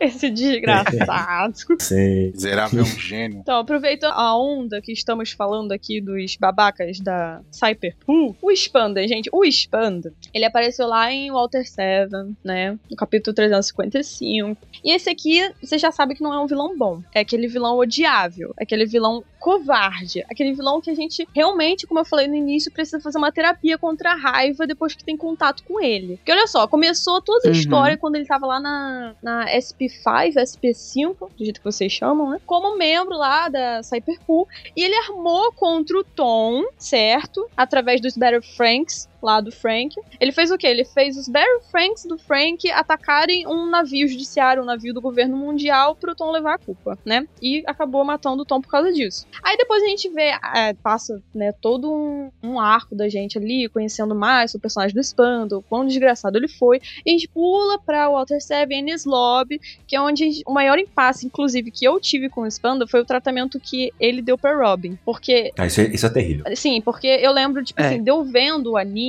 é, pela primeira vez, deles, tipo, todas aquelas cenas que pra mim foram muito fortes, dele chamando ela de fraca. Ele, às vezes, pega ela pelo cabelo, chama ela até de. Desculpa se eu editor precisar cortar, mas enfim, ele chama ela de vagabunda, todas essas coisas, sabe? Ele ofende ela só porque ela é mulher, entendeu? Ele é um desgraçado. Sim, foi, foi umas cenas muito Machista pesadas. Eu lembro desgraçado. dela chorando, dela, sabe, colocando o dente na borda, assim, cara. É, mordendo a beirada pra não ser puxada, né? Nossa, e ele levando, querendo levar ela pelos cabelos lá pros portões da justiça. Foi. Ele literalmente, gente, que raiva que eu passei com o Spanda, cara. Nossa, que desgraçado. Não, ele, ele, ele começa que ele é um filho da p, né? Porque ele já é um racista do c, né? Ele tinha, ele- a troco de nada ele Sim. tinha raiva do Tom, só porque o Tom era, um- o Tom era um tritão. Uhum. Só por causa disso. E aí também é um incel do c, ficar querendo bater na, na, na Robin só porque ela não conseguia se defender. A gente sabia que o momento que a Robin se soltasse, ela ia desmembrar ele. Sim. Nossa, gente. Eu fiquei tão puta Nossa. quando eu vi isso. Porra. E isso é o que deixa a gente mais puto ainda. E ela não conseguia se defender, ele espancando, espancando. Ela, tipo, mano, a Robin se solta, se solta e mata esse cara, velho. É, é, é isso que caracteriza um vilão bom. Tá todo mundo aqui querendo esmurrar o cara. Tá É. puto, odeia ele. Não, mas ele não, não é bom, Capel. Ele é odiável. De tão bom que ele é. Só de relembrar, já Porque o ódio volta. Exato, sabe? Porque, cara, é, é assim que você percebe que ele foi muito bem feito. E as coisas que o autor colocou em cima dele, como ele mostrou pra gente, tocou a gente.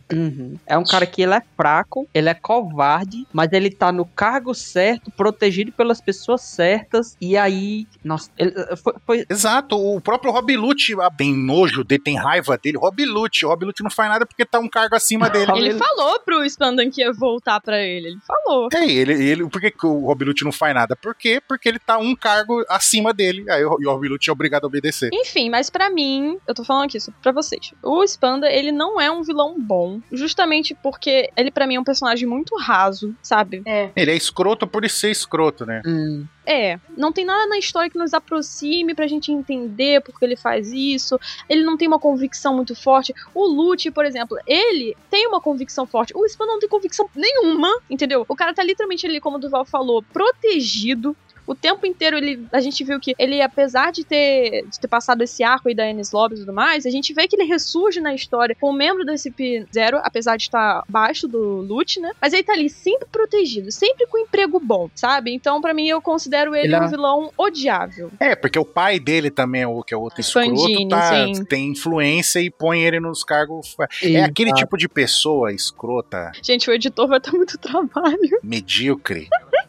Aquela tipo de pessoa medíocre que, sabe, que quando tem um micropoder, ele É. espizinha quem tá abaixo dele, entendeu? Tipo, ó, o cara É, Exato. qualquer tipo de poder. Aí O cara vai, sei lá, o cara tem que ficar parado na porta e ficar olhando o nome das pessoas. Pronto, isso já é suficiente pro cara querer humilhar os outros que tá aqui, que tem que ter o nome checado, entendeu? O cara é Uhum. esse, ele é esse tipo de gente. É o tipo de Não cara é? que tem um, um- um rei na barriga. Exato, Ele é- ele é um bosta, tá ligado? Ele é um bosta. A gente sabia que ele era um bosta. Tipo, se a gente tivesse no mundo de One Piece, a gente podia espancar ele na porrada que ele ia apanhar, entendeu? Não precisa ter É. super poder, ele é um merda. Mas, Tá. como ele tá sempre protegido, Falou tudo, Ansem. N- Não, não conseguia, ninguém conseguia fazer nada com ele. Ninguém conseguia fazer nada com ele. Quando que tem, quando a gente, a gente viu que teve a chance, a Robin, né? Não matou ele porque o Oda não quer que mate os personagens. é Só por isso. Só por isso. Que ele ficou, que ele ficou lá na cama, lá, tudo fachado até o nariz dele. Eu acho que é muito mais porque, mesmo que ele tenha sido uma pessoa tão péssima pra ela, ela não chegaria ao ponto de matar ele. Aí eu passaria o pano pra ela pra matar a Robin. Ela não chegaria aos pés dele, sabe? Não se igualaria a ele. Ah, não se igualaria a ele. Ah, não sei não, viu? Porque a, a Robin, ela não,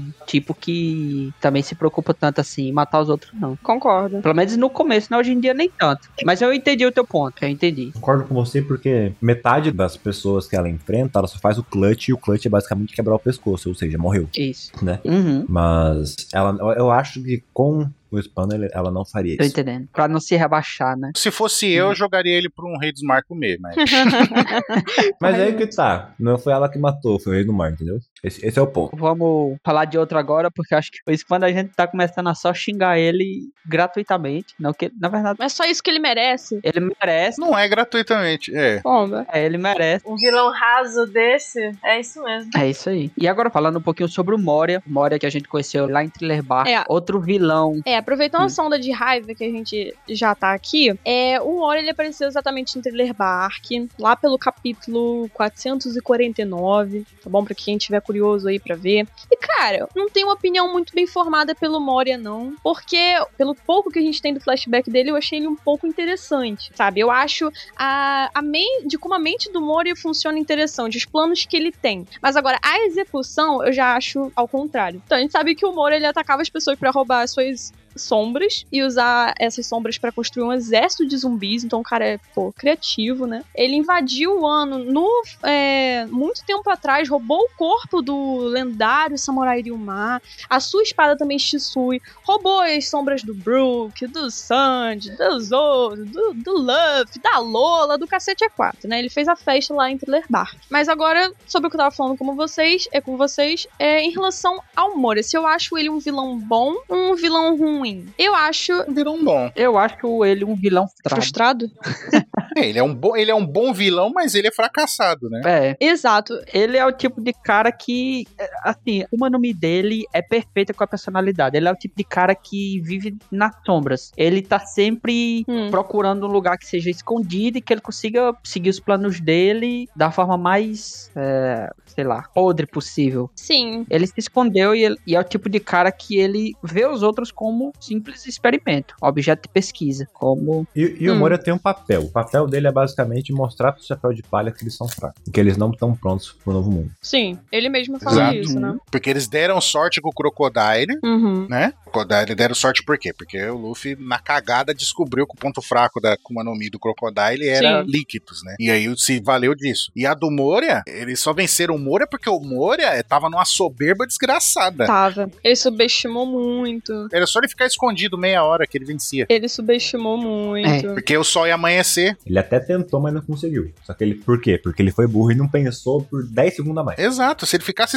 escondido, ninguém ia achar ele. E aí todo mundo ia morrer porque ia perder a sombra, ia desinte- tava sem sombra, ia amanhecer o sol, ia integrar todo mundo e ele vencia, Exato. entendeu? Por causa da soberba dele, ele, ele se achava Isso. tanto que, que subestimou mais uma vez, subestimou o Luffy, o pessoal e se fodeu. o segundo vilão que subestimou e perdeu por causa disso. Exatamente. Exato. Ó, o- os dois Shichibukais, eles perderam. Eu acho que pelo título deles, eles é, acharam que eles eram os mais fortes. Só por causa do título. E ele, tipo, subestima. E os dois perderam por causa disso. E tem isso, né? Porque tem muito essa comparação de. Ah, quem que é esse cara aí? Ah, é um cara de 30 milhões de berros. Não é Uhum. ninguém, né? Igual o aconteceu com o Bellamy. Ele foi lá, um soquinho, acabou. Hum. Uhum. É isso aí. Então, acaba acontecendo a mesma coisa, até com os vilões mais fortes. Até porque o Moria já passou pra segunda parte da Grand Line. Sim, ele foi e voltou. Então, ele tá certo no que ele tá falando. Ele é forte o suficiente pra chegar do outro lado. E ele vendo aquelas pessoas ali, quantos eram? Eram sete? Uhum. Isso. Você olhava pra eles e falava: esses caras não vão conseguir chegar lá. Não tem como eles chegarem lá, sabe? Desse jeito. Para pra pensar, ele enfrentou o Kaido e saiu vivo, cara. É.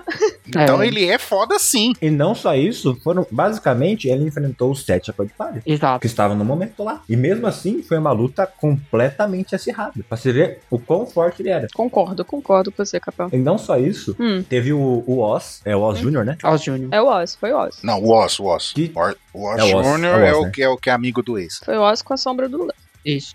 Uhum. Cara, eles tiveram que botar no corpo do Luffy 500 mil sombras pra ele virar o, o Nightmare Luffy. E, cara, pra gente conseguir ter uma noção de poder. Aí chega, não sei se eu posso falar isso já, né? Mas a gente chega nos arcos mais recentes, um chapéu de palha só derrota facilmente um inimigo nível do Oz.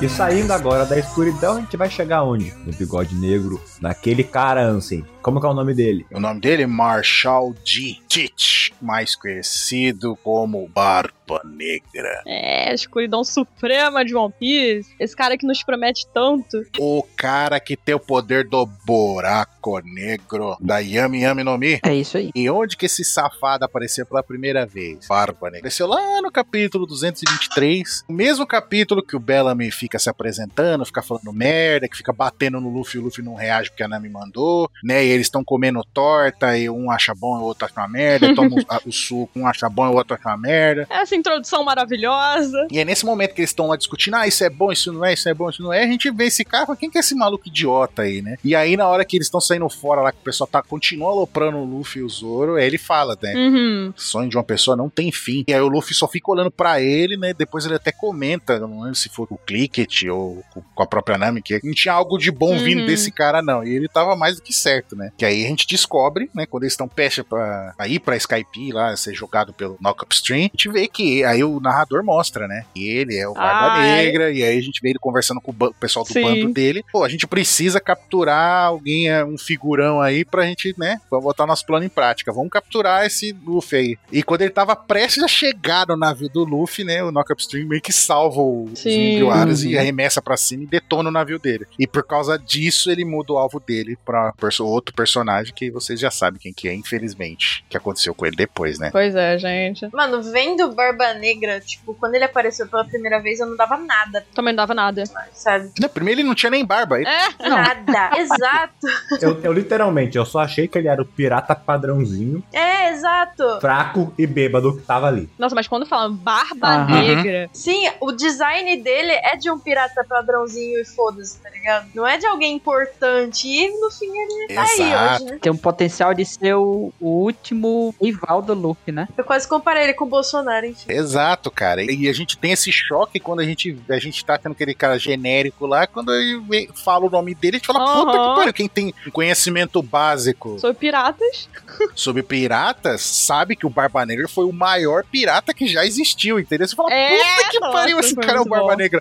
Você fala, fudeu. Aí você tem a noção do perigo que esse personagem vai ser futuramente. E a gente, saga por saga, vai vendo os movimentos dele. Ele, ele sempre com um plano perfeito e sempre dando certo. Sempre na encolha. Sempre na encolha, ele nunca faz nada na loucura, sempre tá com os planos e ele sempre vai dando certas coisas pra ele. Uhum. Né? Vai dando certo. E ele vai ganhando cada vez mais poder, Ele é muito lobo vestido em cordeiro. né? E ele pisa em qualquer um. Exatamente. Exato. Lo- é, Tá nem aí. Lobo na, na roupa de cordeiro, não tá nem aí. Ele não tá nem aí com nada. É um cara que foi resgatado, um criança, e, tipo, matou o pai. Ah, porque fazia parte do plano dele. Exato. É o cara que, tipo, ele, ele não tinha nada contra o Ace, na- absolutamente nada. Ele, inclusive, ele gostava do Ace, Uhum. mas lutou com o Ace, derrotou ele e entregou pra Marinha só pra poder entregar um cara foda, pra Uhum. conseguir um cargo de Shichibukai, Uhum. pra ter acesso a Impel Down, pra ele continuar mais uma etapa do plano dele. É soltar os caras fodão que tá preso lá, entendeu? Tipo, ele é muito maldito e calculista. Exato. Quando ele era criança, que ele foi lá e memorizou Yami Yami no Mi, no, na enciclopédia das Akuma no Mi. Aí foi lá, chegou no bando do Barba Branca e matou o Tati, que tinha encontrado Yami Yami no Mi. Então lembra daquele, daquele,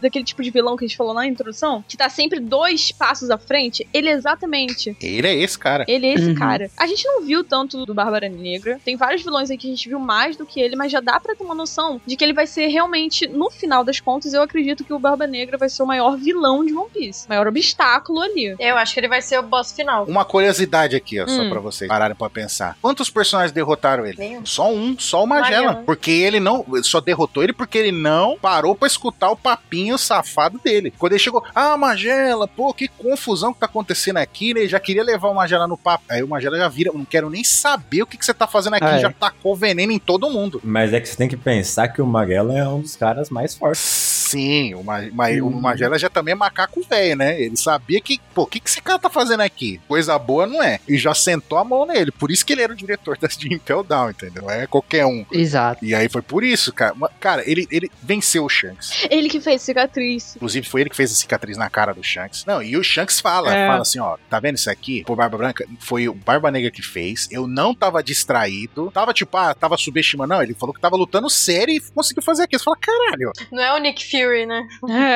É. É, ele tem um plano. Nossa, não me fala disso. Nossa, agora eu fiquei até triste agora. de- Não. Meu Deus, velho. acabou meu dia Nick Fury de cabelo, Anson. de cabelo. Calma assim, calma assim. Cara, Se que recuperar. capitã gato não dá. velho.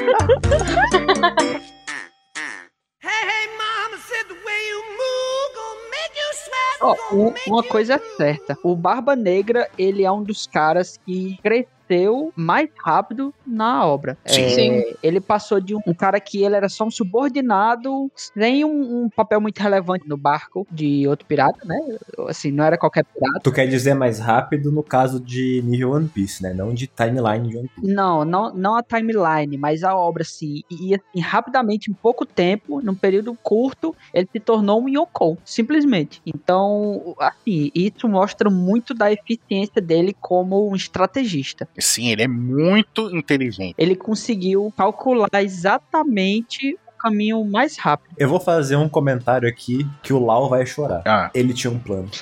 É. O Lau tá em prantos agora. Logo enquanto se porque- morre. Caraca, Agora, em relação a carisma, saia, você que é crítico com os vilões, você curte o Barba Negra ou você é whatever pra ele? Olha, eu não tenho muita afinidade com Barba Negra, não. Uhum. E, Tipo assim, eu acho que ele. os- O pouco que ele apareceu, eu não acho que ele tenha muito carisma, não. Sei lá. Eu acho que é progressivo o carisma dele. Também acho. Ele começa irrelevante e vai crescendo. Eu acho que ele tem mais poder do que carisma. E tem barba agora, né? Agora ele é o Barba Negra. Eu acho que o, o negócio dele é a ambição dele. Sim. Exato. Porque, tipo, sei lá, se eu pego ele e vejo ele como um vilão, eu, a única coisa que eu consigo observar nele que, tipo, que me impacta é a ambição dele e onde ele quer chegar. Sim. E ele chega, entendeu? Porque, tipo, poder, pra mim é meio whatever. Uhum. Eu não consigo atualmente ver ele como um oponente poderoso. Só que A não ser o poder das Akuma no Mi dele. Pô, e a própria tripulação dele, que, né, a pelona. Que ele tá fazendo ficar forte, né? Basicamente. Sei lá, é um negócio que eu olho pro Barba Negra e eu não fico, meu Deus, fodeu. Igual eu olho pro Kaido e falo, meu Deus, fodeu, vai todo mundo morrer. Uhum. Não tem essa relação. É porque eu acho que a gente não tá ainda nesse nível. A gente ainda vai chegar nele. É, a gente não tem nada dele. Tipo, É. A luta que a gente teve séria dele, do Barba Negra, foi contra o Ace. E todo mundo achou que o Ace ia ganhar, inclusive. Nossa, sim, meu Não. Deus, eu fiquei muito puta com Então, mas o Ace só não ganhou dele por causa desse que a gente já falou, que ele é um ele por causa do roteiro. puto estrategista. Ele não, o Lace não sabia como funcionava a Yami Yami. Esse foi pego de Foi. surpresa. O Ace não tava de brincadeira também. É. O, o Ace nem sabia que ia tomar hit. Exato. é Quando tocou nele, eu falei, ih, caralho, foi pego total de surpresa, entendeu? E- A estratégia do Barba Negra é essa, pegar uma pessoa de calça curta. Sim, ele deixa a pessoa subestimar Exato. Os territórios que ele tá Isso. assumindo. como o fandom fez. É, o momento, cara, o timing que ele apareceu na guerra de Maniford, o timing perfeito ali pra conseguir a Gura Gura no Mi do Barba Branca. Ele é esperto. Também é um vilão muito bem construído. Muito, muito, muita coisa. O Oda tá construindo ele progressivamente igual o Luffy, entendeu? Tá- Exato. o Luffy cresce de um lado, Barba Negra cresce do outro. São os dois lados opostos extremos. Os dois têm o mesmo Uhum. objetivo, só que um não tem escrúpulo e o outro tem, que é o Luffy. Pra você ver, o cara, ele cresce tão progressivamente que tem gente no fandom hoje em dia que acredita que o, o Barba Negra vai chegar primeiro em Love Tale do que o Luffy. Pra Vocês têm uma noção. Então, é isso que onde que eu, eu queria Ah. chegar. O Barba Branca falou pra ele, você não é o homem que o Roger tá procurando. Então, tipo assim, meio que eu acho que determinou o futuro dele ali, sabe? Tipo assim, Uhum. você não vai. Então, meio que se ele for, aí meio que não bate, sabe? Não tem relevância aqui, porque é teoria, mas eu acho o que, que vai acontecer. O Luffy vai acontecer em algum momento, vai conseguir lá as coisas, o caminho vai, puta, agora vamos pra Love Tale. E aí ele vai e o Barba Negra vai estar na bota dele, vai chegar junto, Uhum. tipo, seguindo ele, entendeu? Se aproveitando do Luffy. Talvez chegue até primeiro. Eu também acredito numa linha de roteiro desse tipo. Eu acho que eles vão se enfrentar na penúltima ilha, velho. O negócio é, vai acontecer isso com todo mundo. Todo mundo sabe que a Big Mom tem um negócio e o Kaido tem um. Quem mais tem um? O outro Road Poneglyph? Luffy agora. Acho que tem uns, um, um perdido. Um que ninguém sabe. Isso, tem um perdido. Um que ninguém sabe. O outro tá com os Mink. É, É. tem um perdido. Então, basicamente, a gente tá vendo o Luffy derrotar o Kaido, que provavelmente vai acontecer, né? Uhum. Então, ele vai conseguir o Pony- o Road Poneglyph dele, não que ele já não tenha conseguido, né? Mas a Big Mom tá na cabeça do grupo. Exato. Mink já, já tem. É, isso. Então, falta um. Então, tipo, todo mundo vai estar indo atrás do chapéu de palha. Por quê? Porque eles são a tripulação atualmente que tá mais perto de chegar lá. Então, mesmo que você não saiba se eles vão conseguir, eles são os caras mais perto. Se você fosse colocar numa linha de chegada, eles estariam em primeiro agora. Uhum. Exatamente. Sim. E eu acho que o outro Road Poneglyph tá com a Marinha. E por falar em Marinha, vamos falar um pouco sobre o Akainu. Cara, que perfeito. Parabéns. Ai, o Kainu, gente, ele já foi o personagem que eu mais odiei na, na série de One Piece. Todo mundo passou por essa fase, sabe? Sabe, em toda a história. Gente do céu, nossa, gente. Hum, Ah, eu vou, co- vou controlar meu ódio aqui porque eu vou reservar pra outro vilão. ok, estamos ansiosos. Uhum. Bom, vamos, o que, que de mal ele fez, né? Primeiro, ele ordenou a destruição de um navio de evacuação do Cercal. Sim. Lembram? Ele cometeu um genocídio, né? Vamos, Sim. ok, Uhum. check. Sim, ele, ele matou inúmeros civis e marinheiros, né? E por que que ele fez isso? Ele falou que não queria um estudioso de O'Hara que ele, pra conseguir é, entrar furtivamente né, no navio, fugir. Ele falou que era pra destruir o navio mesmo. Desgraçado, né, velho? Foda-se os inocentes. Que isso. Na guerra de Marineford, ele executou friamente o oficial da Marinha simplesmente porque ele queria fugir da guerra, né? eh, Por causa da família dele, né? Uhum. Ele, queria- ele não queria morrer. Uhum. Ele também manipulou o Squad né, a ponto de fazer ele acreditar que Barba Branca tinha traído seus aliados, seus amados filhos. Acho que essa foi uma das piores coisas que ele fez. assim. Sim. Além de matar o Ace, né? Que eu já vou falar. Mas, tipo, acho que foi uma das piores coisas que ele fez. Que, assim, a, a consequência disso foi pesada, porque f- resultou na morte do, do Barba Branca. Uhum. É, aí com certeza. Foi com medo das feridas do Barra Branca. É exato, que Sim. É. foi a primeira, ele não reagiu o Squad, ele deixou o Squad arre- esfaquear ele lá, e aí foi quando a Sim. hora que a galera começou a sentar, pipoco e tiro esparado tudo nele ao mesmo tempo. Depois chegou o Barba Negra com a galera e atacaram ele do- também. É, e aproveitou. Ele também tentou matar o Cube, né? Que ele tava tendo aquele surto dele lá de ouvir as vozes e tal. Ele tava desesperado com as mortes de todo mundo. Ele só queria fazer todo mundo parar, velho. Essa guerra já tinha chegado num É. ponto Sim. que não fazia mais sentido tinha ela acabado. tá ali, sabe? Uhum. E o Kobe queria acabar com essa guerra, né? Parar essa guerra. E aí É. ele tenta matar o Kobe e quem chega pra parar a guerra é o Shanks. O bonitão. O bonitão. É. Chegando cheio de charme com seus chegados. E por último, mas não menos importante, ele matou o Ace. Puta que pariu. Desgraçado. Eu chorei tanto nessa cena. Gente do céu. Ele não só matou o Ace, ele provocou o Ace onde mais machucou o Ace. Ele falou merda do Barba Branca pro Ace. É um maldito manipulador. Sim. Isso que fez o Ace perder a linha. Como fã número um do Ace, Ah, pode falar. É só local de fala, pode falar. o Akainu ter matado o Ace não faz o Akainu sofrer. O problema é o que ele fez antes. Por quê? O Ace estava sendo executado. O Akainu fez mais do que a sua obrigação em executar o Ace. Sim. Tá, passando pano. Então, não é culpa do Akainu o Ace ter morrido. O problema é o que ele fez antes. É a provocação que ele fez antes. né? Exato, exatamente. Concordo. Sim, sim. É o modo que ele fez as coisas. Concordo, concordo. Porque assim, o Ace ia morrer independente do Akainu ou não. A morte do Ace não é culpa do Akainu, a morte do Ace é culpa do Barba Negra. E capturou é o ex. Sim, né? Começa lá atrás, né? Mas assim, o Akainu ter matado o Ace, pra mim, é totalmente whatever. Não é algo que me dá trigger e ficar puto com Uhum. o Akainu, sabe? Não, eu fiquei. Eu também. Eu fico puto com o que ele fez antes. E não com Sim, o Ace sim. ter morrido na, pelas mãos do Akainu, sabe? Ele ficar zoando o Barba Branca, cara. Foi isso que fez o Ace perder o controle. É. Graças a Deus ele perdeu o controle. Porque, cara, o Ace ele se torna um personagem completo. Uhum. Se, se ele não, não vira pra lutar contra o Akainu, não seria o Ace, não seria o esquentadinho. Concordo, é verdade. A personalidade dele ia ir pro, pro ralo. Cara, o, o cara, olha que filha da p.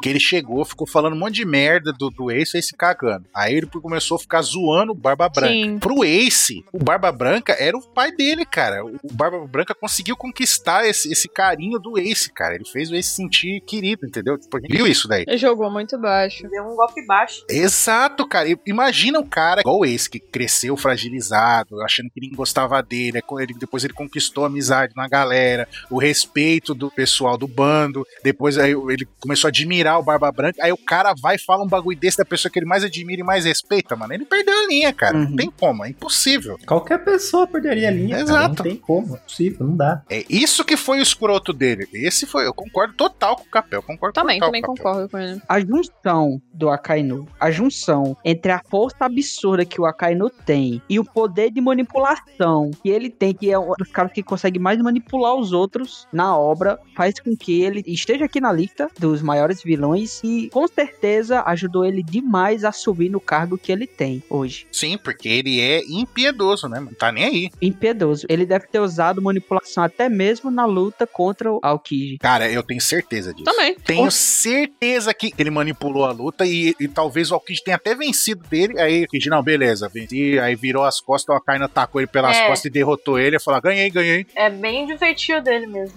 E aí quem que vai provar que foi foi ao contrário, né? Não tem como. Até mesmo no pós-luta, ele é ter manipulado com outra coisa. O Mind Games, e- e- esse jogo que ele faz de manipulação, de palavras, de conversa, faz parte da luta, Isso. sabe? Então, é excepcional ele ser um lutador tão completo, assim, em todos esses sentidos. E eu ouso dizer que o Ace tava todo fudido, todo cagado, todo cansado e ainda bateu no Akainu, tipo, no um, um contra um, de igual pra igual. Lógico, o Akainu tava com uma vantagem em cima dele, porque esse já tava, né, bagaçado já de cansaço tudo. Só que ele tava lutando ali num, num patamar foda, entendeu? Tipo, ele não, não era um qualquer bosta. O Ace só se fudeu porque ele salvou o Luffy. E também porque né, a Akuma no Mi do Ace, ela é Inferior a Mago Mago no Mi. biologicamente mais fraca do que a do né? Akainu. Então, mas, Isso. mas você não concorda que foi por causa que ele protegeu o Luffy que, que o Ace se ferrou? Sim, sim, não. 300%. Sem dúvida. Cara, Porque se ele não faz isso, o Luffy tinha morrido. E aí ele preferiu dar a vida É. dele pra proteger o irmão, entendeu? Tipo, ele sabia que ele ia se fuder. Sim. Eu ia resumir que pra mim o Akainu ele é um vilão, que assim, a gente consegue ver muito bem que apesar de ele estar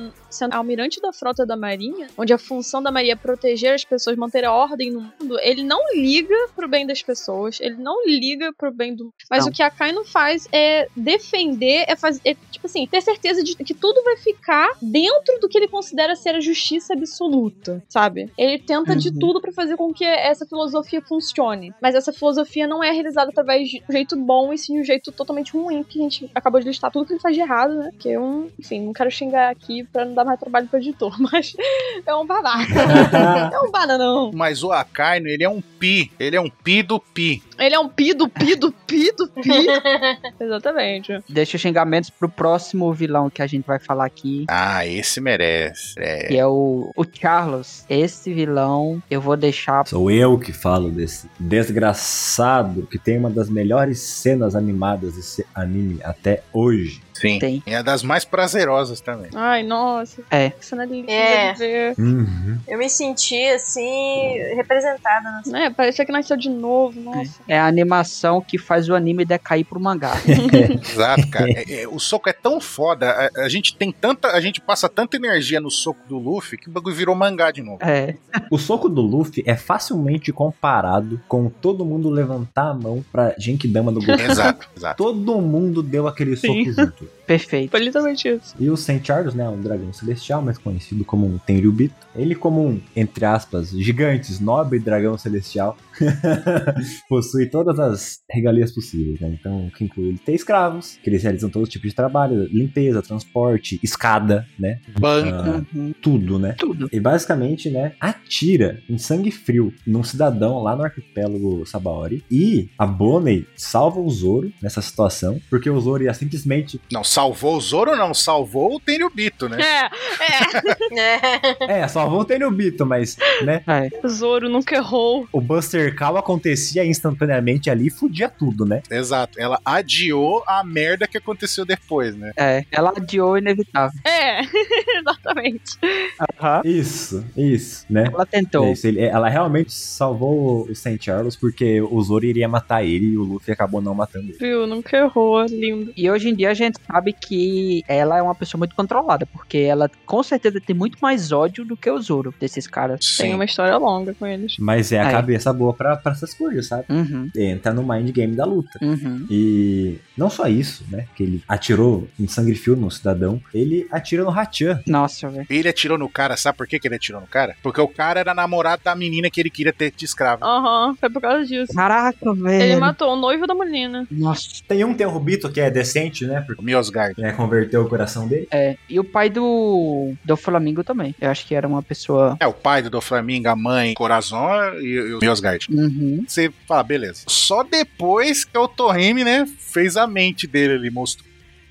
por ele ser um tenrubito, ele, ele- ele tem um poder enorme, porque ele tenta raptar e escravizar a Shirahoshi. Exato. Mesmo ela sendo uma princesa de um dos reinos. Sim. Filiados, exato. O desastre de tudo isso poderia culminar na morte do nobre e do rei do Neptuno. Não ia ser só isso, não a morte de uma pessoa que é uma coisa terrível. Ia começar, ia renovar o fôlego da- do ódio mútuo O ódio dos. Sim, dos tritões. do racismo entre os humanos e os tritões, por causa disso. É, basicamente, né, ia pegar o que o Fisher é, Tiger tentou resolver e jogar fora, né? Tudo que o Torrime também fez.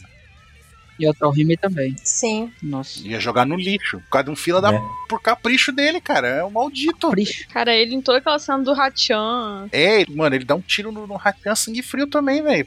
Cara, Foda-se, tá ligado? Ele dá o tiro e fica pulando, velho, comemorando, dizendo que capturou. nossa. Kokuma tá modo robozão lá, eles brincando de cavalinho. o Nossa. Kokuma, mano, eles batendo. Ah, ele é resistente. Aí o Kuma com a cara toda estourada. Mas aquele é o Kuma de verdade, não é um robozão. É o Kuma de verdade, é o verdadeiro. Aquele Uhum. é o Kuma de verdade. Então, mas ele já tá no modo robô já. Perdeu a consciência. Sim, já perdeu tudo. Ele tava entre aspas morto já. Um boneco de Judas, tá? ligado? que você malha o Judas, tá brincando com ele. E aí aquilo, mano, e deixou um ódio, uma mortal lá na Bonnie. Que a gente vê que eles têm alguma relação, né? Tipo, Sim. Mal posso esperar o dia em que os Cirupos sejam destruídos. E, e eu digo mais, cara. Eu acho que eles só se suportam entre eles. Com certeza. Entre os Tenryubitos, sabe? é porque eles não podem fazer nada um com o outro, né? É, mas se eles pudessem, sabe? Que deve ser o próprio covil de cobra. É. Eles, eles matavam os outros. Com toda certeza, eles tretariam Sim. entre eles. Porque pra eles é, é, é ele, ele e acabou. Individualismo gritando alto. Uhum. Né, você não vê quando o Miosgard chega lá é, e dá um tabefe no, no, Aham. no Charles lá, é, seu maldito, tinha que ser você mesmo, né? Não sei o quê. Aí fica um rosnando pro outro, só que não tem, não Não tem como. É. vai fazer o quê com É. ele? Não vai fazer nada. E essa são as únicas batalhas que ele enfrentou, né? O socão do Luffy e essa porrada do Mirosgar. É, que foi boa de ver também. Ambas muito bem dadas. Eu só quero ver quando chegar no momento certo Hum. pra ver todos os Tenryubits apanhando. A gente tá entendeu? vivendo eu quero, eu quero isso, essa pai. cena satisfatória. É. é, mas eu vou dizer, eu vou dizer uma Hum. coisa. Eu não sei se o Oda ele vai mostrar isso. Claro que vai ter, tendo o Bita apanhando, mas o Oda ele não pode só mostrar tipo cenas de ódio desses Sim. Beatles, porque senão, tá ligado? Até porque One Piece não é sobre isso. Exato. One Piece é sobre a parte boa das Uhum. e a superação. Tem a palavra certa que eu esqueci. Se eu uma hora eu lembrar, o editor vai ter que dar um trabalho filha da mãe pra Resiliência. Redenção. Não. Não, isso. É- é- essa palavra aí, todo mundo sabe qual é. Essa palavra aí, é, todo mundo sabe. É, aham, é, é óbvia a palavra. Isso é óbvio. É. É, é o que One Piece passa pra você. é, exato. Muito bom. É a sua interpretação. Nossa, Essa é só a sua gente, interpretação. Meu Deus. Mas então, cara, mas eu acho que sabe o que vai acontecer com eles? Vai ter uma cena deles se ferrando lá, acabando com essa, pu- esses privilégios deles. Sim. Aí eles vão, ah, não, vamos fazer tal coisa. O pessoal só vai olhar pra eles, tipo, sei que você foda, tá ligado? Virar as costas e ir embora. O pessoal que vai ter raiva com certeza vai pra cima deles. Aí eu acho que o Oda vai cortar a cena, tipo, não mostrar, tipo, eles espancados, sendo, sabe, a galera se vingando deles. Aí depois vai mostrar, tipo, uma meia dúzia assim, ah, não, ah, nossa ajuda, não sei o que, o governo mundial, alguma coisa assim, tipo, dando as costas pra eles também. Não, eu quero ver eles em frangalhos. Não precisa nem mostrar eles apanhando, mas em frangalhos, sabe? Não, é, não, é mostrar depois eles pe- querendo pedir ajuda e, tipo, todo mundo se fudendo pra eles, né? Sendo É. humilhado, tipo, tendo a vingança. É, se humilhando. Uhum. Quem é o outro vilão que também tem escravos, mas não é nem o, o Moria e nem o Charles. Só que ele sabe esconder as filas da putagem dele. É, quem é? Quem é? Val, fala pra gente. Também é um Tenryubito, é um ex-Tenryubito. É o nosso querido Doc Shot do Flamingo, o Demônio Celestial, Exato. que apareceu no capítulo 233 ou, né, no episódio 151, Joker. Uhum. conhecido como Joker no submundo. O Coringa. Ah, é verdade. O Joker, o palhaço, o Coringa. Tá. Esse grandioso vilão. Cara, maravilhoso. A primeira aparição dele é quando. Não, maravilhoso. Não, não. Enfim, vocês entenderam, né? Maravilhoso vilão.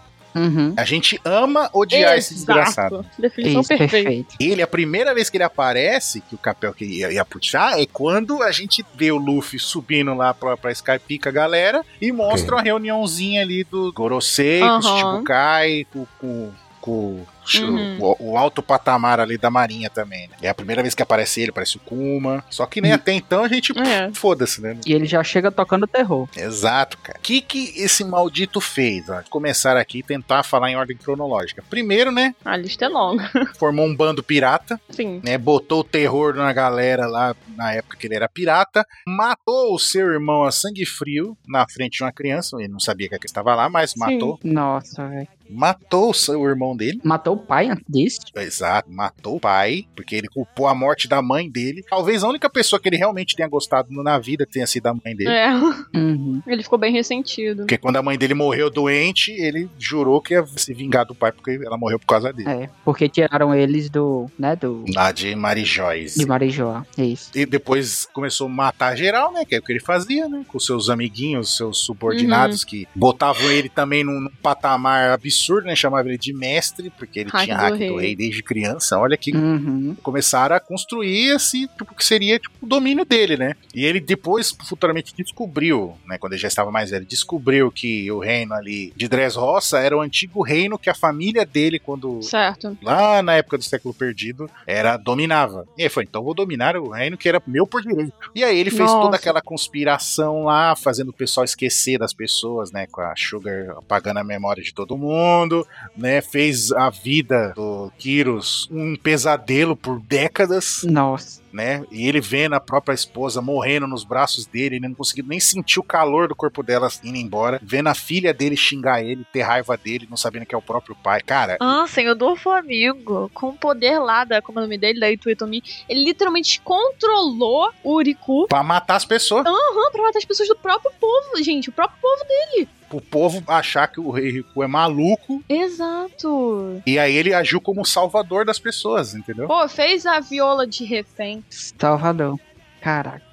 O Oda, com SBS, ele fala um negócio que é sinistro, né? E que teve o mesmo a viola odiando do Flamengo, ela teve que viver um pesadelo por décadas também, ali junto É, com o do Flamengo, é. cara. Você entendeu que, que o do Flamengo abusava dela não só psicologicamente? Você tem noção disso? De quão, quão maldito é esse do Flamengo? Sim. fazia, né, e fez desmandos Irubito, Uhum. né? Fazendo, enganando o mundo inteiro com a notícia Caraca. que ele tinha deixado no Shichibukai, deixado seu rei, tudo, só pra enganar o Filó, cara. Comandava um, um leilão de escravos e tráfico de escravos no mundo, ele era dono do, do- é, desse empreendimento, vamos colocar assim. Ele era o dono daquele do, do Sabaody, não era? Ele que tava por trás. Sim, sim. Isso. Ele era o, Desgraçado, velho. ele é o financiador da desgraça do mundo. É o do Flamengo. Contrabandeava arma. Tinha a relação junto com o Caesar lá, Sim, Uhum. que fazia todos os esquemas do Kaido. fazia o meio de campo do, desse contrabando de Smiles. O- As frutas, ele produzia os tratos das frutas que mandava pro pro Caesar, aí o Caesar manufaturava, e injetava nos negócios, depois repassava pro Kaido, cara. E ele com- com- comandava a venda de armas no submundo pra financiando reinos a se matarem, cara. Ele é muito maldito. O cara é o próprio monstro de One Piece. Tem um vilão até hoje que passa o do Flamengo. Questão de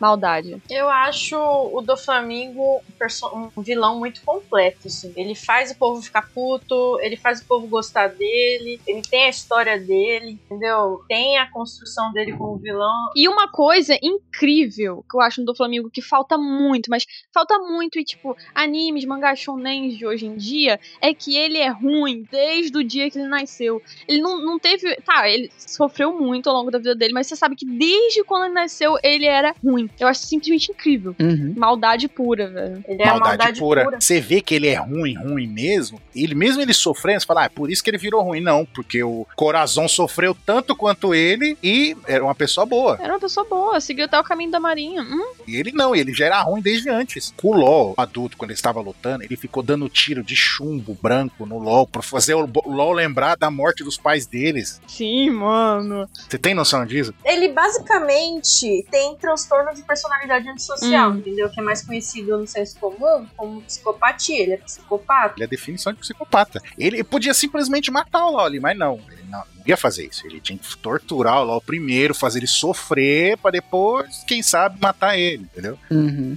fez uma galera do país inteiro viver num sofrimento por anos, tipo, sendo obrigado ser escravo, trabalhar sem parar ali e ninguém se lembrava das pessoas, cara. Gente, o lance, é sim o lance dos brinquedos vivos, gente. Que a- a- as pessoas se esqueciam deles, perdiam o passado. Ai, era um- nossa, você vê Dressrosa literalmente. E é muito tudo por baixo dos panos, né? Dressrosa parecia a terra perfeita.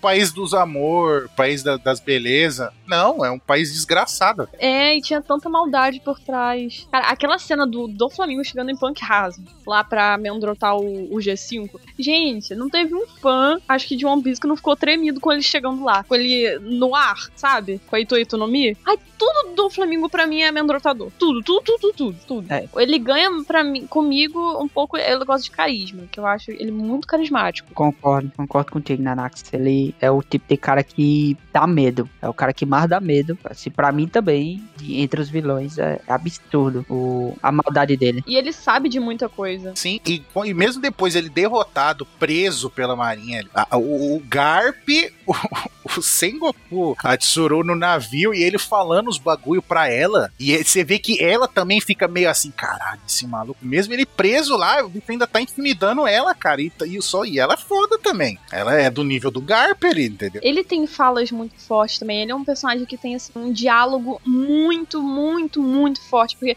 a gente vê os discursos, por exemplo, que ele fez lá na Guerra de Marineford sobre quem ganhar a, a guerra, que se torna a justiça. Então ele em si, o do Flamengo, ele é um personagem muito rico. Eu sei que a gente vai deixar o top pra depois, mas eu já deixo bem claro que o do Flamengo, pra mim, é top 1 dos vilões vão ter. Não tem como.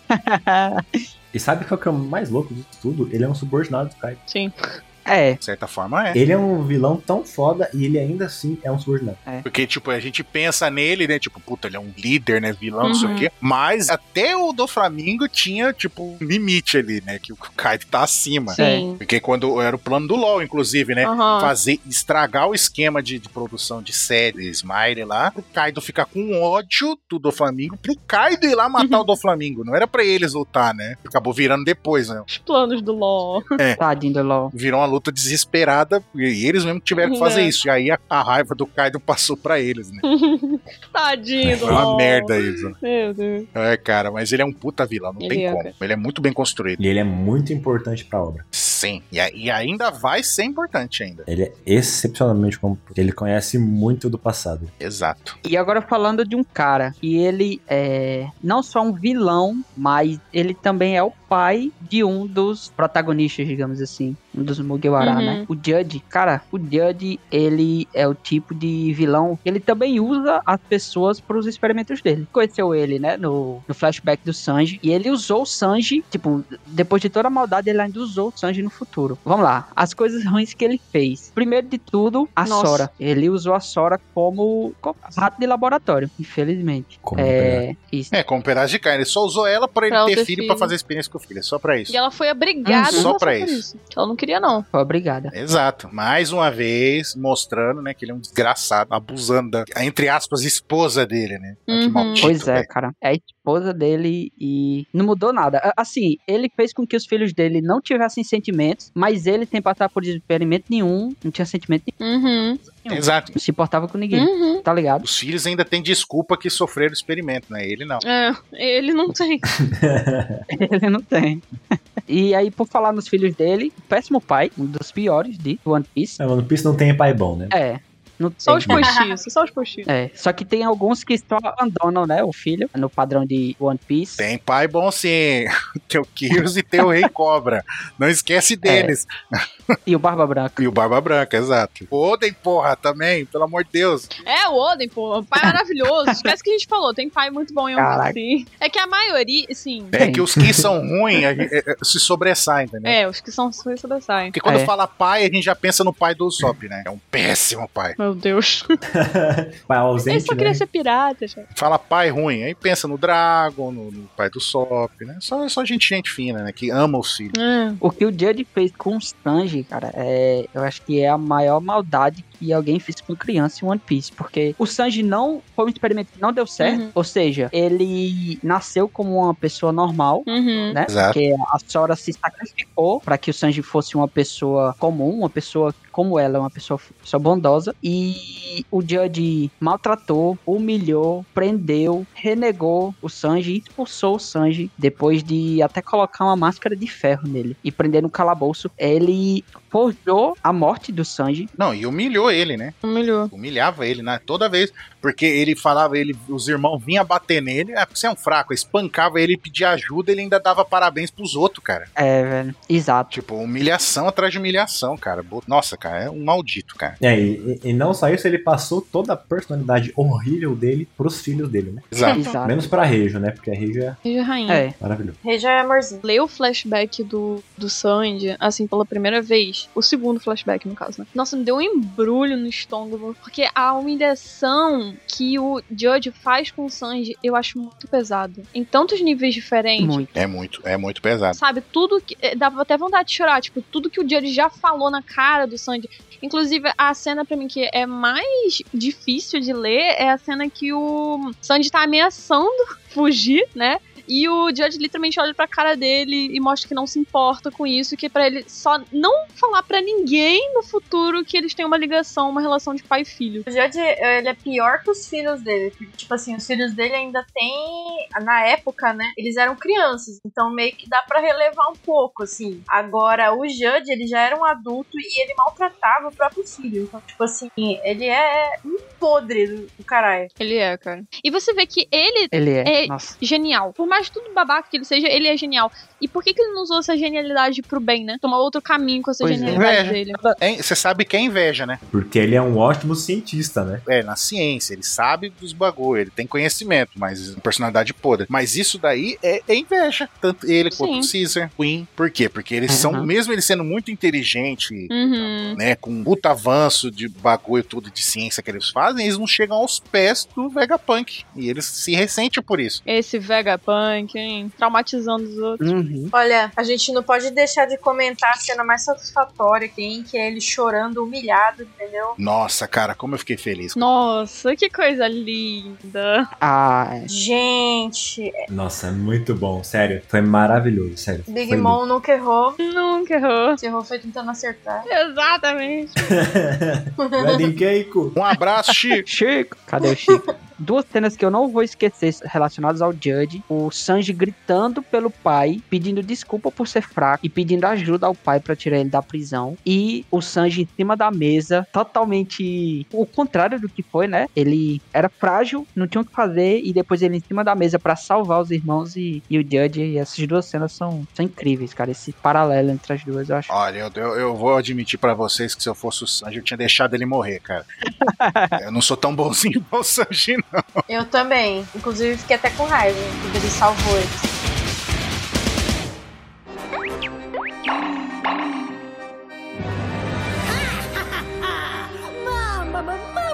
E já que a gente falou aí da Big Mom, vamos comentar um pouquinho sobre ela, né? Que agora a gente chegou, segundo o Chico, seria o ápice, né? Da, dos vilões. Tem tanta coisa pra falar da Big Mom, muita, muita coisa mesmo. Ela é, é uma das que fez mais maldade, eu acho que comparável com o do Flamengo, talvez até pior, viu? A Big Mom, ela é, como todo mundo sabe, um Yoko. Ela é a chefe da família Charlotte, que ela mais gosta de fazer, ter filho, pra usar esses filhos como parte do exército. Colecionar raças. Exato, colecionar a raça como se fosse né, um objeto, prender naquele livro. E aí, algumas das coisas de mal que ela fez começa desde cedo, desde ela criança. Mas aí, é, aí eu passo o pano pra ela, né? Quando ela era criança, porque ela não tinha Sim. controle. Depois de adulta, que é inaceitável. Sim, entendeu? sim. É. Criança ainda era uma coisa inconsciente. Era inconsciente. Não era culpa dela. É. Só que não deixa de ser ruim, né? É. Ela matou Um dos reis de Elbaf, né? Uhum. isso. Não só ela matou, mas é- era um gigante. Então, desde cedo ela já foi muito forte, já era muito forte. Sim.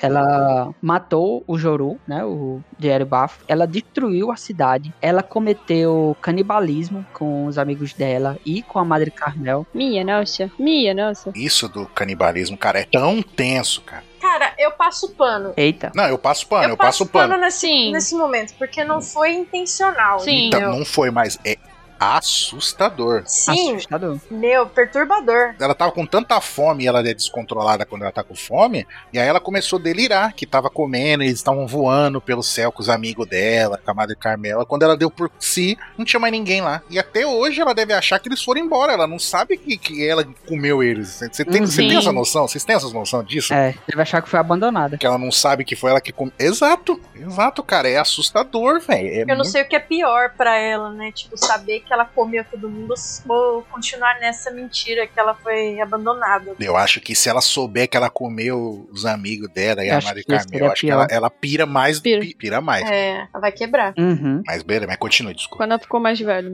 Agora, depois que ela ficou mais velha, não tem como passar o pano. Não tem. Aí ela fez muita coisa. Ela se envolveu no incidente de God Valley, lá com os Piratas Rocks. Ela fez parte, né, de- dos Piratas Rocks, que foi um dos piores eh, bandos piratas. Saiu de lá o, o ela, Kaido. E o Barba Branca. que foram os Ryukous depois, né? Quando ela sente fome, ela ataca o que tá na frente. Então ela já destruiu ilha em busca do ingrediente. Ela mata quem tiver perto. Ela ataca, ela destrói casa. Não, ela não vê nada. Inclusive, se tiver os filhos dela no meio, ela mata também. Ela fica totalmente descontrolada. A gente viu o terror que ela colocou lá na Ilha dos Tritões, gente. Uhum. Tudo ali não é normal, não. Exato. Eles, eles tinham que repor a comida dela, né? Entregar a comida Os e, doces, e era sim. coisa- valores absurdos. Uhum. E, cara, tu olha pra uma vilã dessa, o nome dela é o quê? É Big Mom, né? É o quê? Grande mãe. Aí você fala, pô, pelo menos ela deve ser uma boa mãe. Ela não é. Ela simplesmente não é uma boa mãe. Não é. Ela simplesmente caga pros É. filhos dela.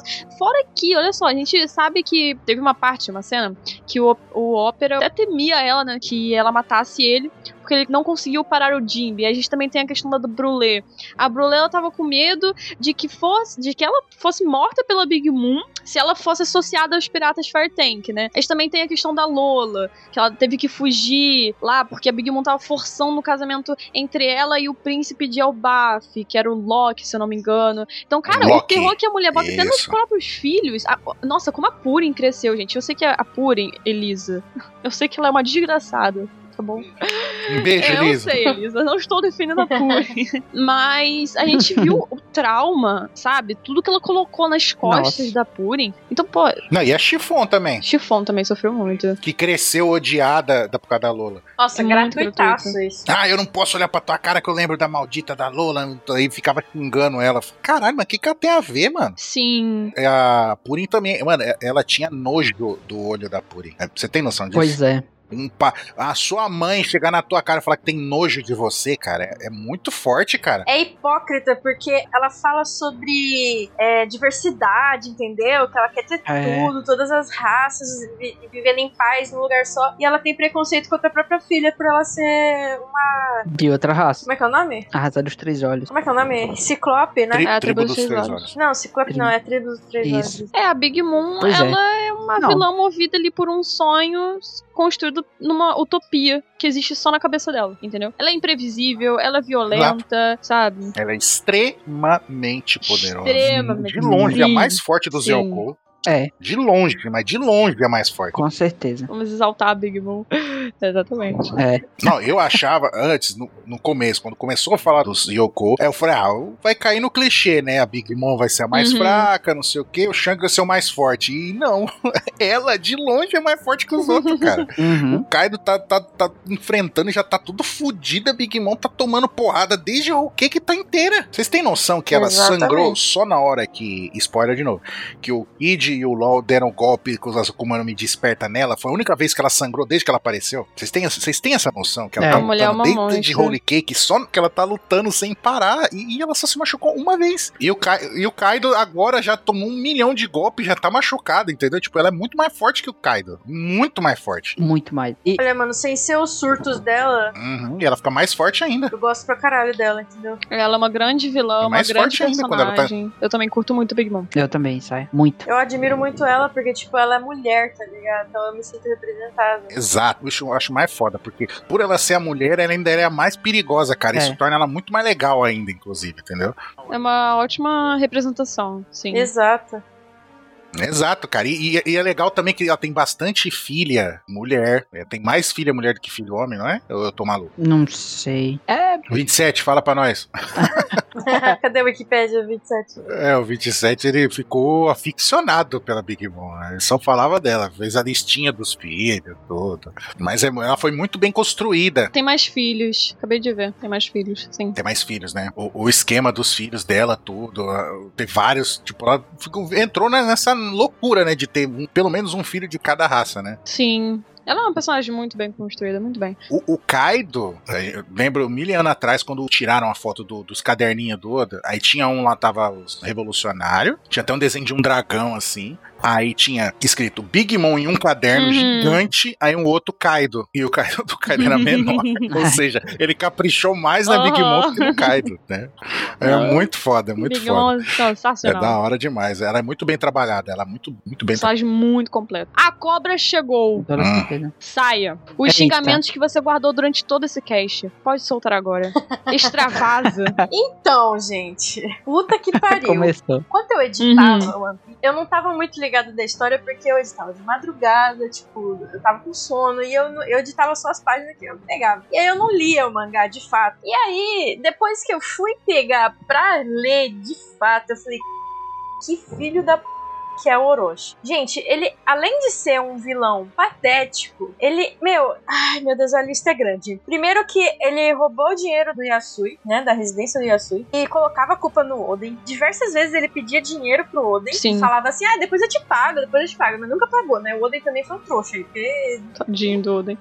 que pariu, né? Enfim, e isso tudo pra financiar o quê? Armas. Pra quê? Pra atrair todo mundo e ganhar o poder. Esse desgraçado. Olha que desgraçado. Ai, gente, eu tô perdendo. O Orochi, além disso, ele arquitetou um plano pra ter o título de Shogun, juntamente com aquela vadia daquela velha, da Higurashi, e ele se disfarçou de Oden, conquistou a confiança do pai do Oden, o Sukiyaki, e com o tempo virou Shogun. Com a ajuda do Kaido, ele acabou com o ecossistema de Wano, né, e instalou centenas daquelas fábricas horríveis pelo país de armas. Ele obrigou os homens a trabalhar sobre salários assim Praticamente escravidão, né? É. praticamente escravidão, pra não dizer escravidão, né? E quem se recusasse a trabalhar era morto. Só isso. Não somente quem se recusava, como também a própria família. Uhum. Uma escolha fácil, você parar pra pensar, né? Ah, você vai trabalhar igual um escravo aqui, ou você vai morrer e a gente mata a sua família depois. Ah, eu acho É. que eu vou trabalhar igual um Exatamente. escravo. Ah, Ele fez aquele acordo com o Oden, do Homem Tolo, né? Que, porra, nossa, humilhou tanto aquele personagem Nossa. dele. Todo mundo fez. oh, meu Oden. Fez todo mundo odiar ele, perder as esperanças no Oden. Tadinho tá do Oden. Gente do céu. E só aí você já começa a odiar o personagem, entendeu? Você já fala, eu odeio esse cara. Ele se aproveitou do Oden, porque o Oden só conheceu pessoa de fora, honrada e gente fina. Porque ele conheceu o Barba Branca, o bando do Barba Branca, depois conheceu o Roger, o bando do Roger. Então ele só conheceu gente boa. Então o Oden sempre teve contato com pessoa boa. Então ele, tipo, ele confiava nas pessoas. Gente honrada, né? Ele era ingênuo nessa parte. Sim, Exato, ele era ingênuo por causa disso. E ele acreditou na palavra do Orochi, né? Que não vale nem o que caga. Exato. E isso acarretou no que? Na execução do Oden. O Orochi mandou matar também a Toki e é toda a família Kozuki. Engraçado, velho. Pra, pra acabar com a linhagem. Mano, É. e ainda perseguiu os aliados do clã Kozuki que decidissem não se curvar a ele depois de toda Uhum. a treta que teve. Tudo isso como resposta do ódio que ele viveu, né? No começo da vida, com a perseguição Sim. da família dele. Exatamente. Tem uma família de filha da p, inclusive, né? Sim.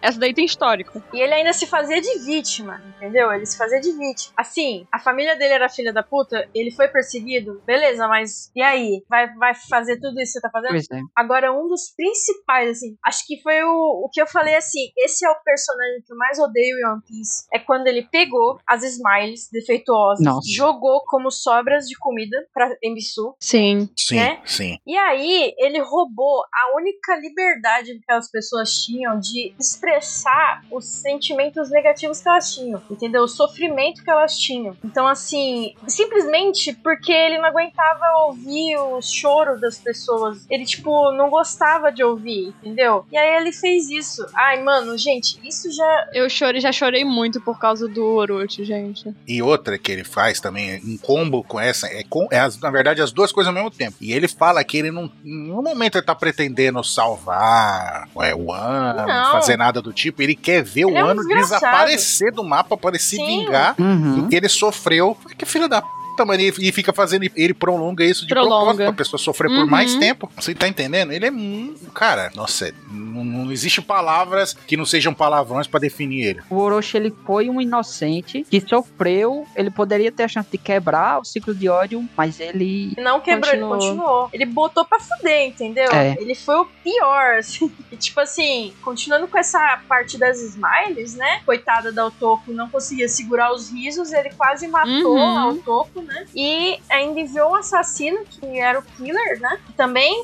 que fez também com que ele é, comesse a- as Uhum. smites defeituosas. Então, mais um pra lista. E, nossa, velho. Aí ela tá ficando puta. Não aguento mais falar sobre Orochi, não. E ele matou covardemente o Yasui. Nossa, cara, Nossa. mostra o Yasu, gente. Nossa, hein? E a Otoko foi chorar, ele, ele ainda falou, mata essa Hum. menina. Uhum. Que ela tá chorando pelo pai, foda-se você, mata ela. Nossa, E gente. se não fosse o Zoro, ela tava morta. Zoro e o Sandy, sim. O Zoro e o Sanji. Sim, Pois é. que rendeu uma cena foda. E assim, esse cara não morre, né? Pois é.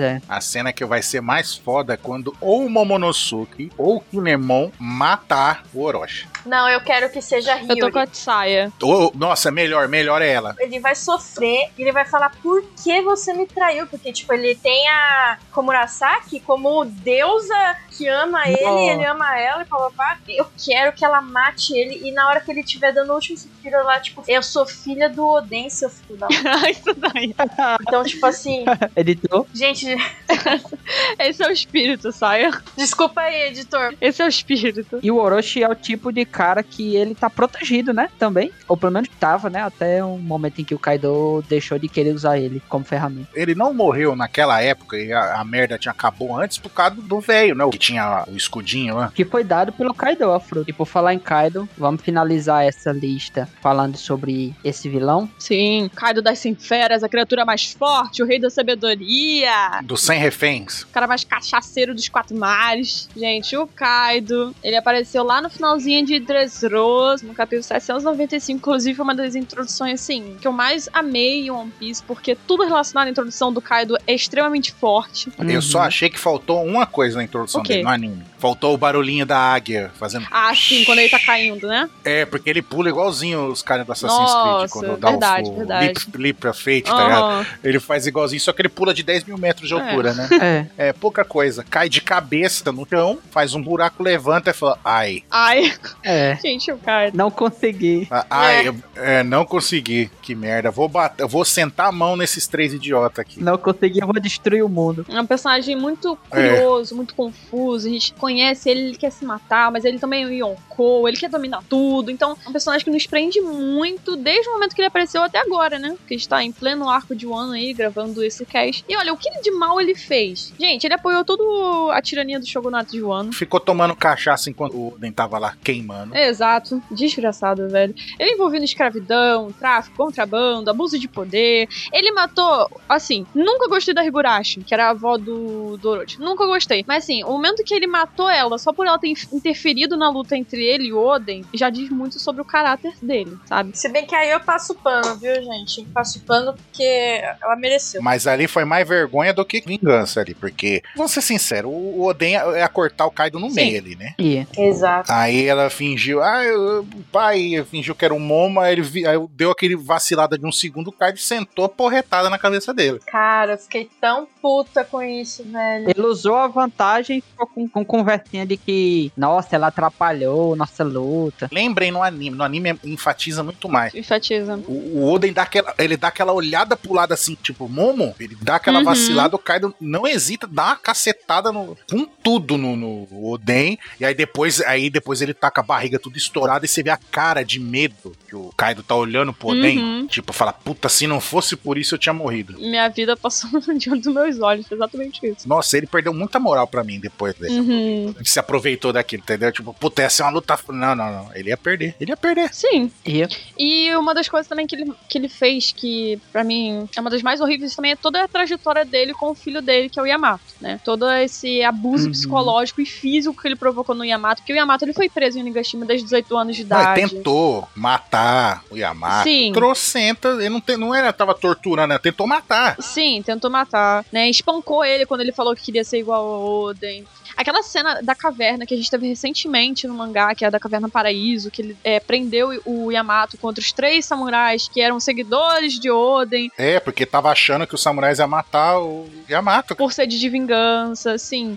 Ele. A gente já conversou sobre todo o lance do Kaido com o do Flamengo também, mexido aí com as smiles, as armas. Ele também foi o principal mandante por trás do ataque de Zou, dos dois ataques. Quando, inclusive, ele recebeu a notícia de que o Jack tinha falhado errado. Gente, eu não esqueço da porrada que ele deu no do subordinado dele, porque ele tava bêbado, com o canabo. É o isso. cara voou, que meu Deus do céu, Aham. deve ter parado do outro lado Sim. do mundo. Morreu. Sim, deve ter morrido. É, chegou, chegou em Life Tale. É, chegou lá É. primeiro que o Luffy. Ele também, ó, decapitação do Orochi. Eu não julgo. Bati palma pro Kaido quando ele fez isso. Bati, Exato. Eu não bati palma porque eu sabia que o filho da puta não ia morrer fácil, assim, entendeu? bati palma, eu acreditei que isso teria acontecido. Eu comemoro todas as mortes do Orochi, é isso. É, toda hora ele tá batendo palma. O Kaido, ele depois também de ter decapitado o Orochi, ele ameaçou os subordinados do Orochi. Falou assim, ó, ou vocês me servem ou vai todo mundo morrer. A gente sabe É. O Kaido também tem essa pegada né, de subordinados. é, não tô falando do subordinado do Orochi, mas para ele conseguir subordinados fortes, ele quebra o espírito do, é, desses caras que ele quer, né? Na tripulação.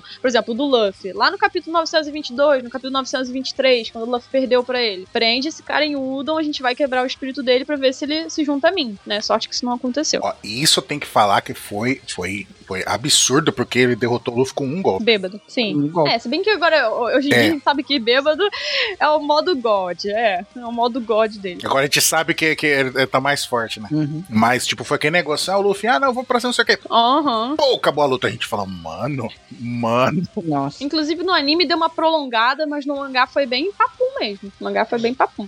Não, o, o que o Kaido fez com o Luffy, o Bellamy ia sorrir um tanto, se tivesse lá vendo. Assim. É, o Bellamy ia chegar do lado do Luffy. Luffy, eu- hoje eu gosto de você, É. mas agora você sabe o que, que você fez comigo, né? é um É bem isso. É, feito. bem, boa. Fora também o que o Kaido ordenou também pra destruir completamente a cidade de Okobori, uma coisa que até a Big Mom ficou nervosa de ter acontecido, porque ela tinha uma ligação ali com aquela cidade, né? E por fim a Uhum. gente viu que ele quer começar o mundo da violência, por isso que ele começou a mover o Nigashima em direção à capital das flores, que se colidir vai matar todo mundo, né? Então o cara já tem aí uma pegada de genocídio também. E ele quer que o mundo entre numa guerra total pra virar o caos absoluto. Exato. É, o Kaido ele Isso. vive pelo caos. Uhum. Por isso que ele também é um grande vilão. E ainda tem todo o flashback dele pra saber ainda todas as atrocidades que ele fez dali pra trás, né? Que a gente não sabe. O velhinho já tem mais de 40, 50 anos, o, o Kaido. O que ele fez enquanto ainda tava nos Rocks, por exemplo, né? E depois que ele saiu dos Rocks. Ó, a gente tem que saber o que antes dele entrar Sim. nos Rocks, no período dele dos Rocks, depois que ele saiu dos Rocks, que provavelmente foi quando ele foi capturado e foi lá sofrer experiência, que Sim, quando ele encontrou o King. Uhum. Aí na época que ele começou a formar o bando dele e quando ele foi para Nigashima. Para Nigashima? É, para Nigashima. Isso. Que aí o resto a gente já sabe. Isso aí. Ou seja, o Kaido tem um potencial muito grande, apesar de não ter vi- visto tanto dele, assim. Ele é um vilão, assim, muito bom. Ele, você viu que ele, ele praticamente em um ano seguiu o mesmo caminho que o Orochi. Mas em compensação, o Kaido é um ótimo vilão. Enquanto o Orochi é um vilão bem bosta, por assim dizer. O Kaido, ele é, ele é o tipo de cara que tem o poder o suficiente pra tomar decisões que impactam o mundo todo, né? Como ele já fez, ele um dos pesos no mundo. É, ele sabe de muita coisa, sim. ele toma as decisões.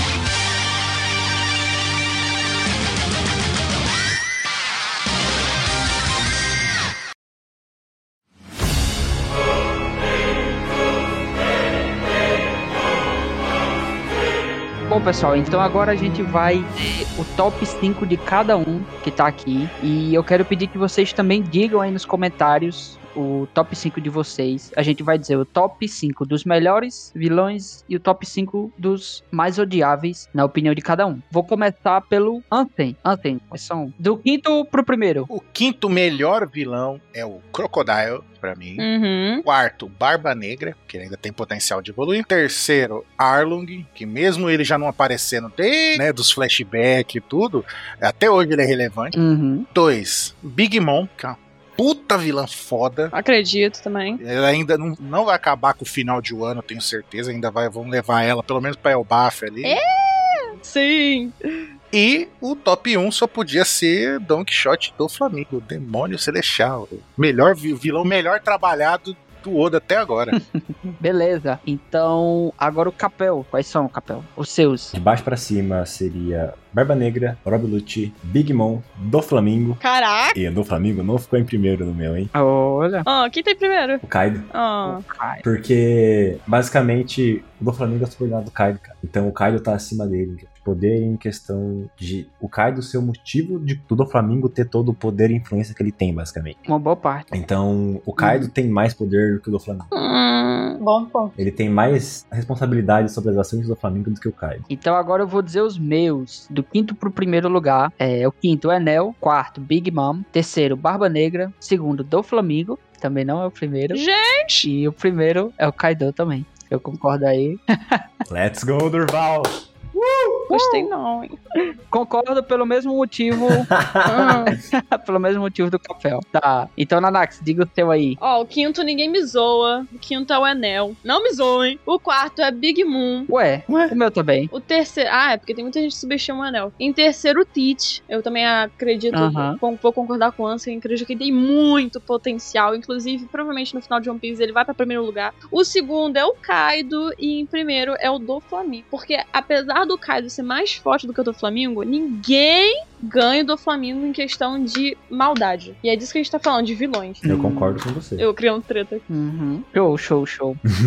a diferença do meu pro teu é só o primeiro e segunda posição, Nanax. Boa, Duval. E agora, saia, grande saia, diga aí, por favor, quais são os seus vilões preferidos, né? Talvez. Bom, pra mim, os melhores vilões são, em quinto lugar, o Arlon. Por quê? Porque eu sou fã da Nami e eu quero deixar ele aqui. Basicamente isso. Quarto, a Kainu, porque o Akainu já foi um dos meus mais odiados, mas também porque ele, pro fandom em si, ele também já foi, o- assim, o- um dos vilões, assim, dos Sim, melhores sim. vilões, sabe? Uhum, É, terceiro, Barba Negra. Segundo, Big Mom, porque Big Mom, né? uhum. E primeiro eu tava em dúvida entre o Kaido e o Doflamingo. Mas eu vou falar do Flamingo, porque o Kaido, ele não. É, sei lá, por mais que ele seja mais poderoso que o do Flamingo, o do Flamingo ainda ganha no carisma, ganha na. sei lá, no poder dele e tal. De, o poder da economia dele, sabe? Eu acho mais foda. Perfeito. E. É, lembrando que a gente tá gravando isso. isso antes do flashback Então- do Kaido, tá, gente? Vale a pena tentar. É. é, então.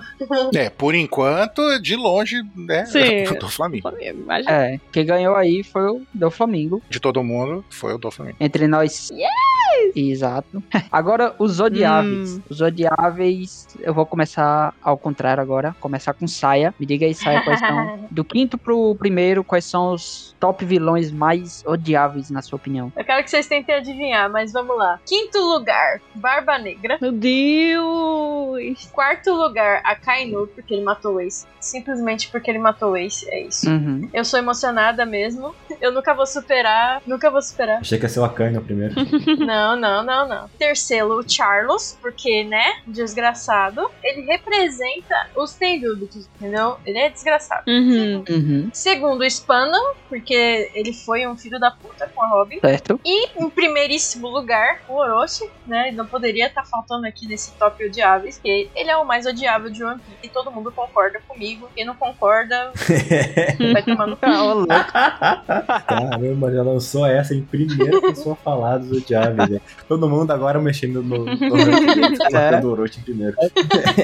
Nanak, sua vez. Olha, meu top odiáveis, em quinto lugar, eu tava entre o Moria e o Akainu, mas eu resolvi deixar o Akainu porque ele me fez também passar muita raiva. Em quarto, o Spandam. Em terceiro, o Judge. Em segundo, o Charles também, como a Saia falou, por motivos óbvios. E em primeiro, Saia, não precisa me Uhum. matar porque também é o Orochi. Tá tudo certo Olha por aí. aqui. E você não mudou porque a saia. Não. Porque ela tá com a faca no pescoço da Nanax? Não, Não, não, eu tem, nada- não imagino. tem relação. Não. Isso. Pronto pra ir chutar ela pro porão, né? Não, pelo amor de Deus, gente, eu tenho personalidade própria. Beleza. Pois eu vou, agora eu vou dizer o meu. É, em Hum. quinto lugar, o Kaido. Ele tá aqui também na minha lista dos mais odiáveis. É, em quarto lugar, o Akainu. Uhum. Em terceiro lugar, o Judge. Em segundo lugar, o Carlos. Se não tá na lista de alguém, enfim. E em primeiro lugar também, já tava aqui antes da, da ameaça da saia. Calma, saia, tira do. Tira a faca do pescoço. O Orochi tá em primeiro lugar. Eu disse que ia ser ao contrário, mas antes, fala primeiro aí quem são os seus odiáveis de One Piece. É, em quinto lugar, o Akainu, porque ele é um bosta fascista. Uhum. É, Ele não vai lá enfrentar os samurais, né? Fica com um cagaço, né? Então só, né, só fica de longe. Ah, os samurais são perigosos. né? Então ele é um merda. O San Charles, né? Porque ele é um tenhobito. Então, só por ele ser um tenhobito já merece todo o ódio do mundo. Em terceiro lugar, o Judge, porque pai escroto desse daí é terrível, né? Tão ruim quanto um tenhobito, Uhum. pai dele. Só que ele é pior, porque ele é um chorão do c... quando viu que que ia se fuder com o chorar, parecendo uma criancinha. Em segundo lugar, o Spanda, né? Um céu do c****. se aproveita porque ele tem pô, micropoderes assim, fica se, se abusando dos, dos outros. Então, em primeiro é o cara que reúne tudo que é de Uhum. ruim nos outros, né? O Orochi, Aê. que é covarde, fraco, bundão, incel, machista, tudo, tudo que é de ruim no mundo, Muito esse bom. cara é. E é o Orochi. E não morre, né? Mataram 200 vezes ele, não morre. É, não morre. Vai ser difícil. Agora tem que me preparar pra apanhar, né? É. Agora, sai, já prepara a mão aí. Vai lá, Capel. Em quinto lugar, fiquei muito pensativo em colocar, mas vai ser o Judge. Eu ia colocar o Akainu, Certo. porque eu acho que, mesmo o meu Ace sendo meu favorito, o Judge fez tudo aquilo com Uhum. o Sanji. Eu acho, pelo Sanji estar vivo, ter todo os dois flashbacks que a gente teve com ele, e o Judge foi mais pesado que o Akainu. E em quarto vem o Spanda. Em terceiro vem o Orochi. Carana. Em segundo vem o Charles, porque eu acho que o Charles representa tudo de Sim. mal que tem em One Piece. A maior parte dos problemas existentes no mundo de One Piece Sim. bem do que o Charles representa. Concordo. E em primeiro vem o maior filha da p... que maltratou a p... é Matinho. Ah, tinha que ser. Caraca. Criança! Ah, Kaido.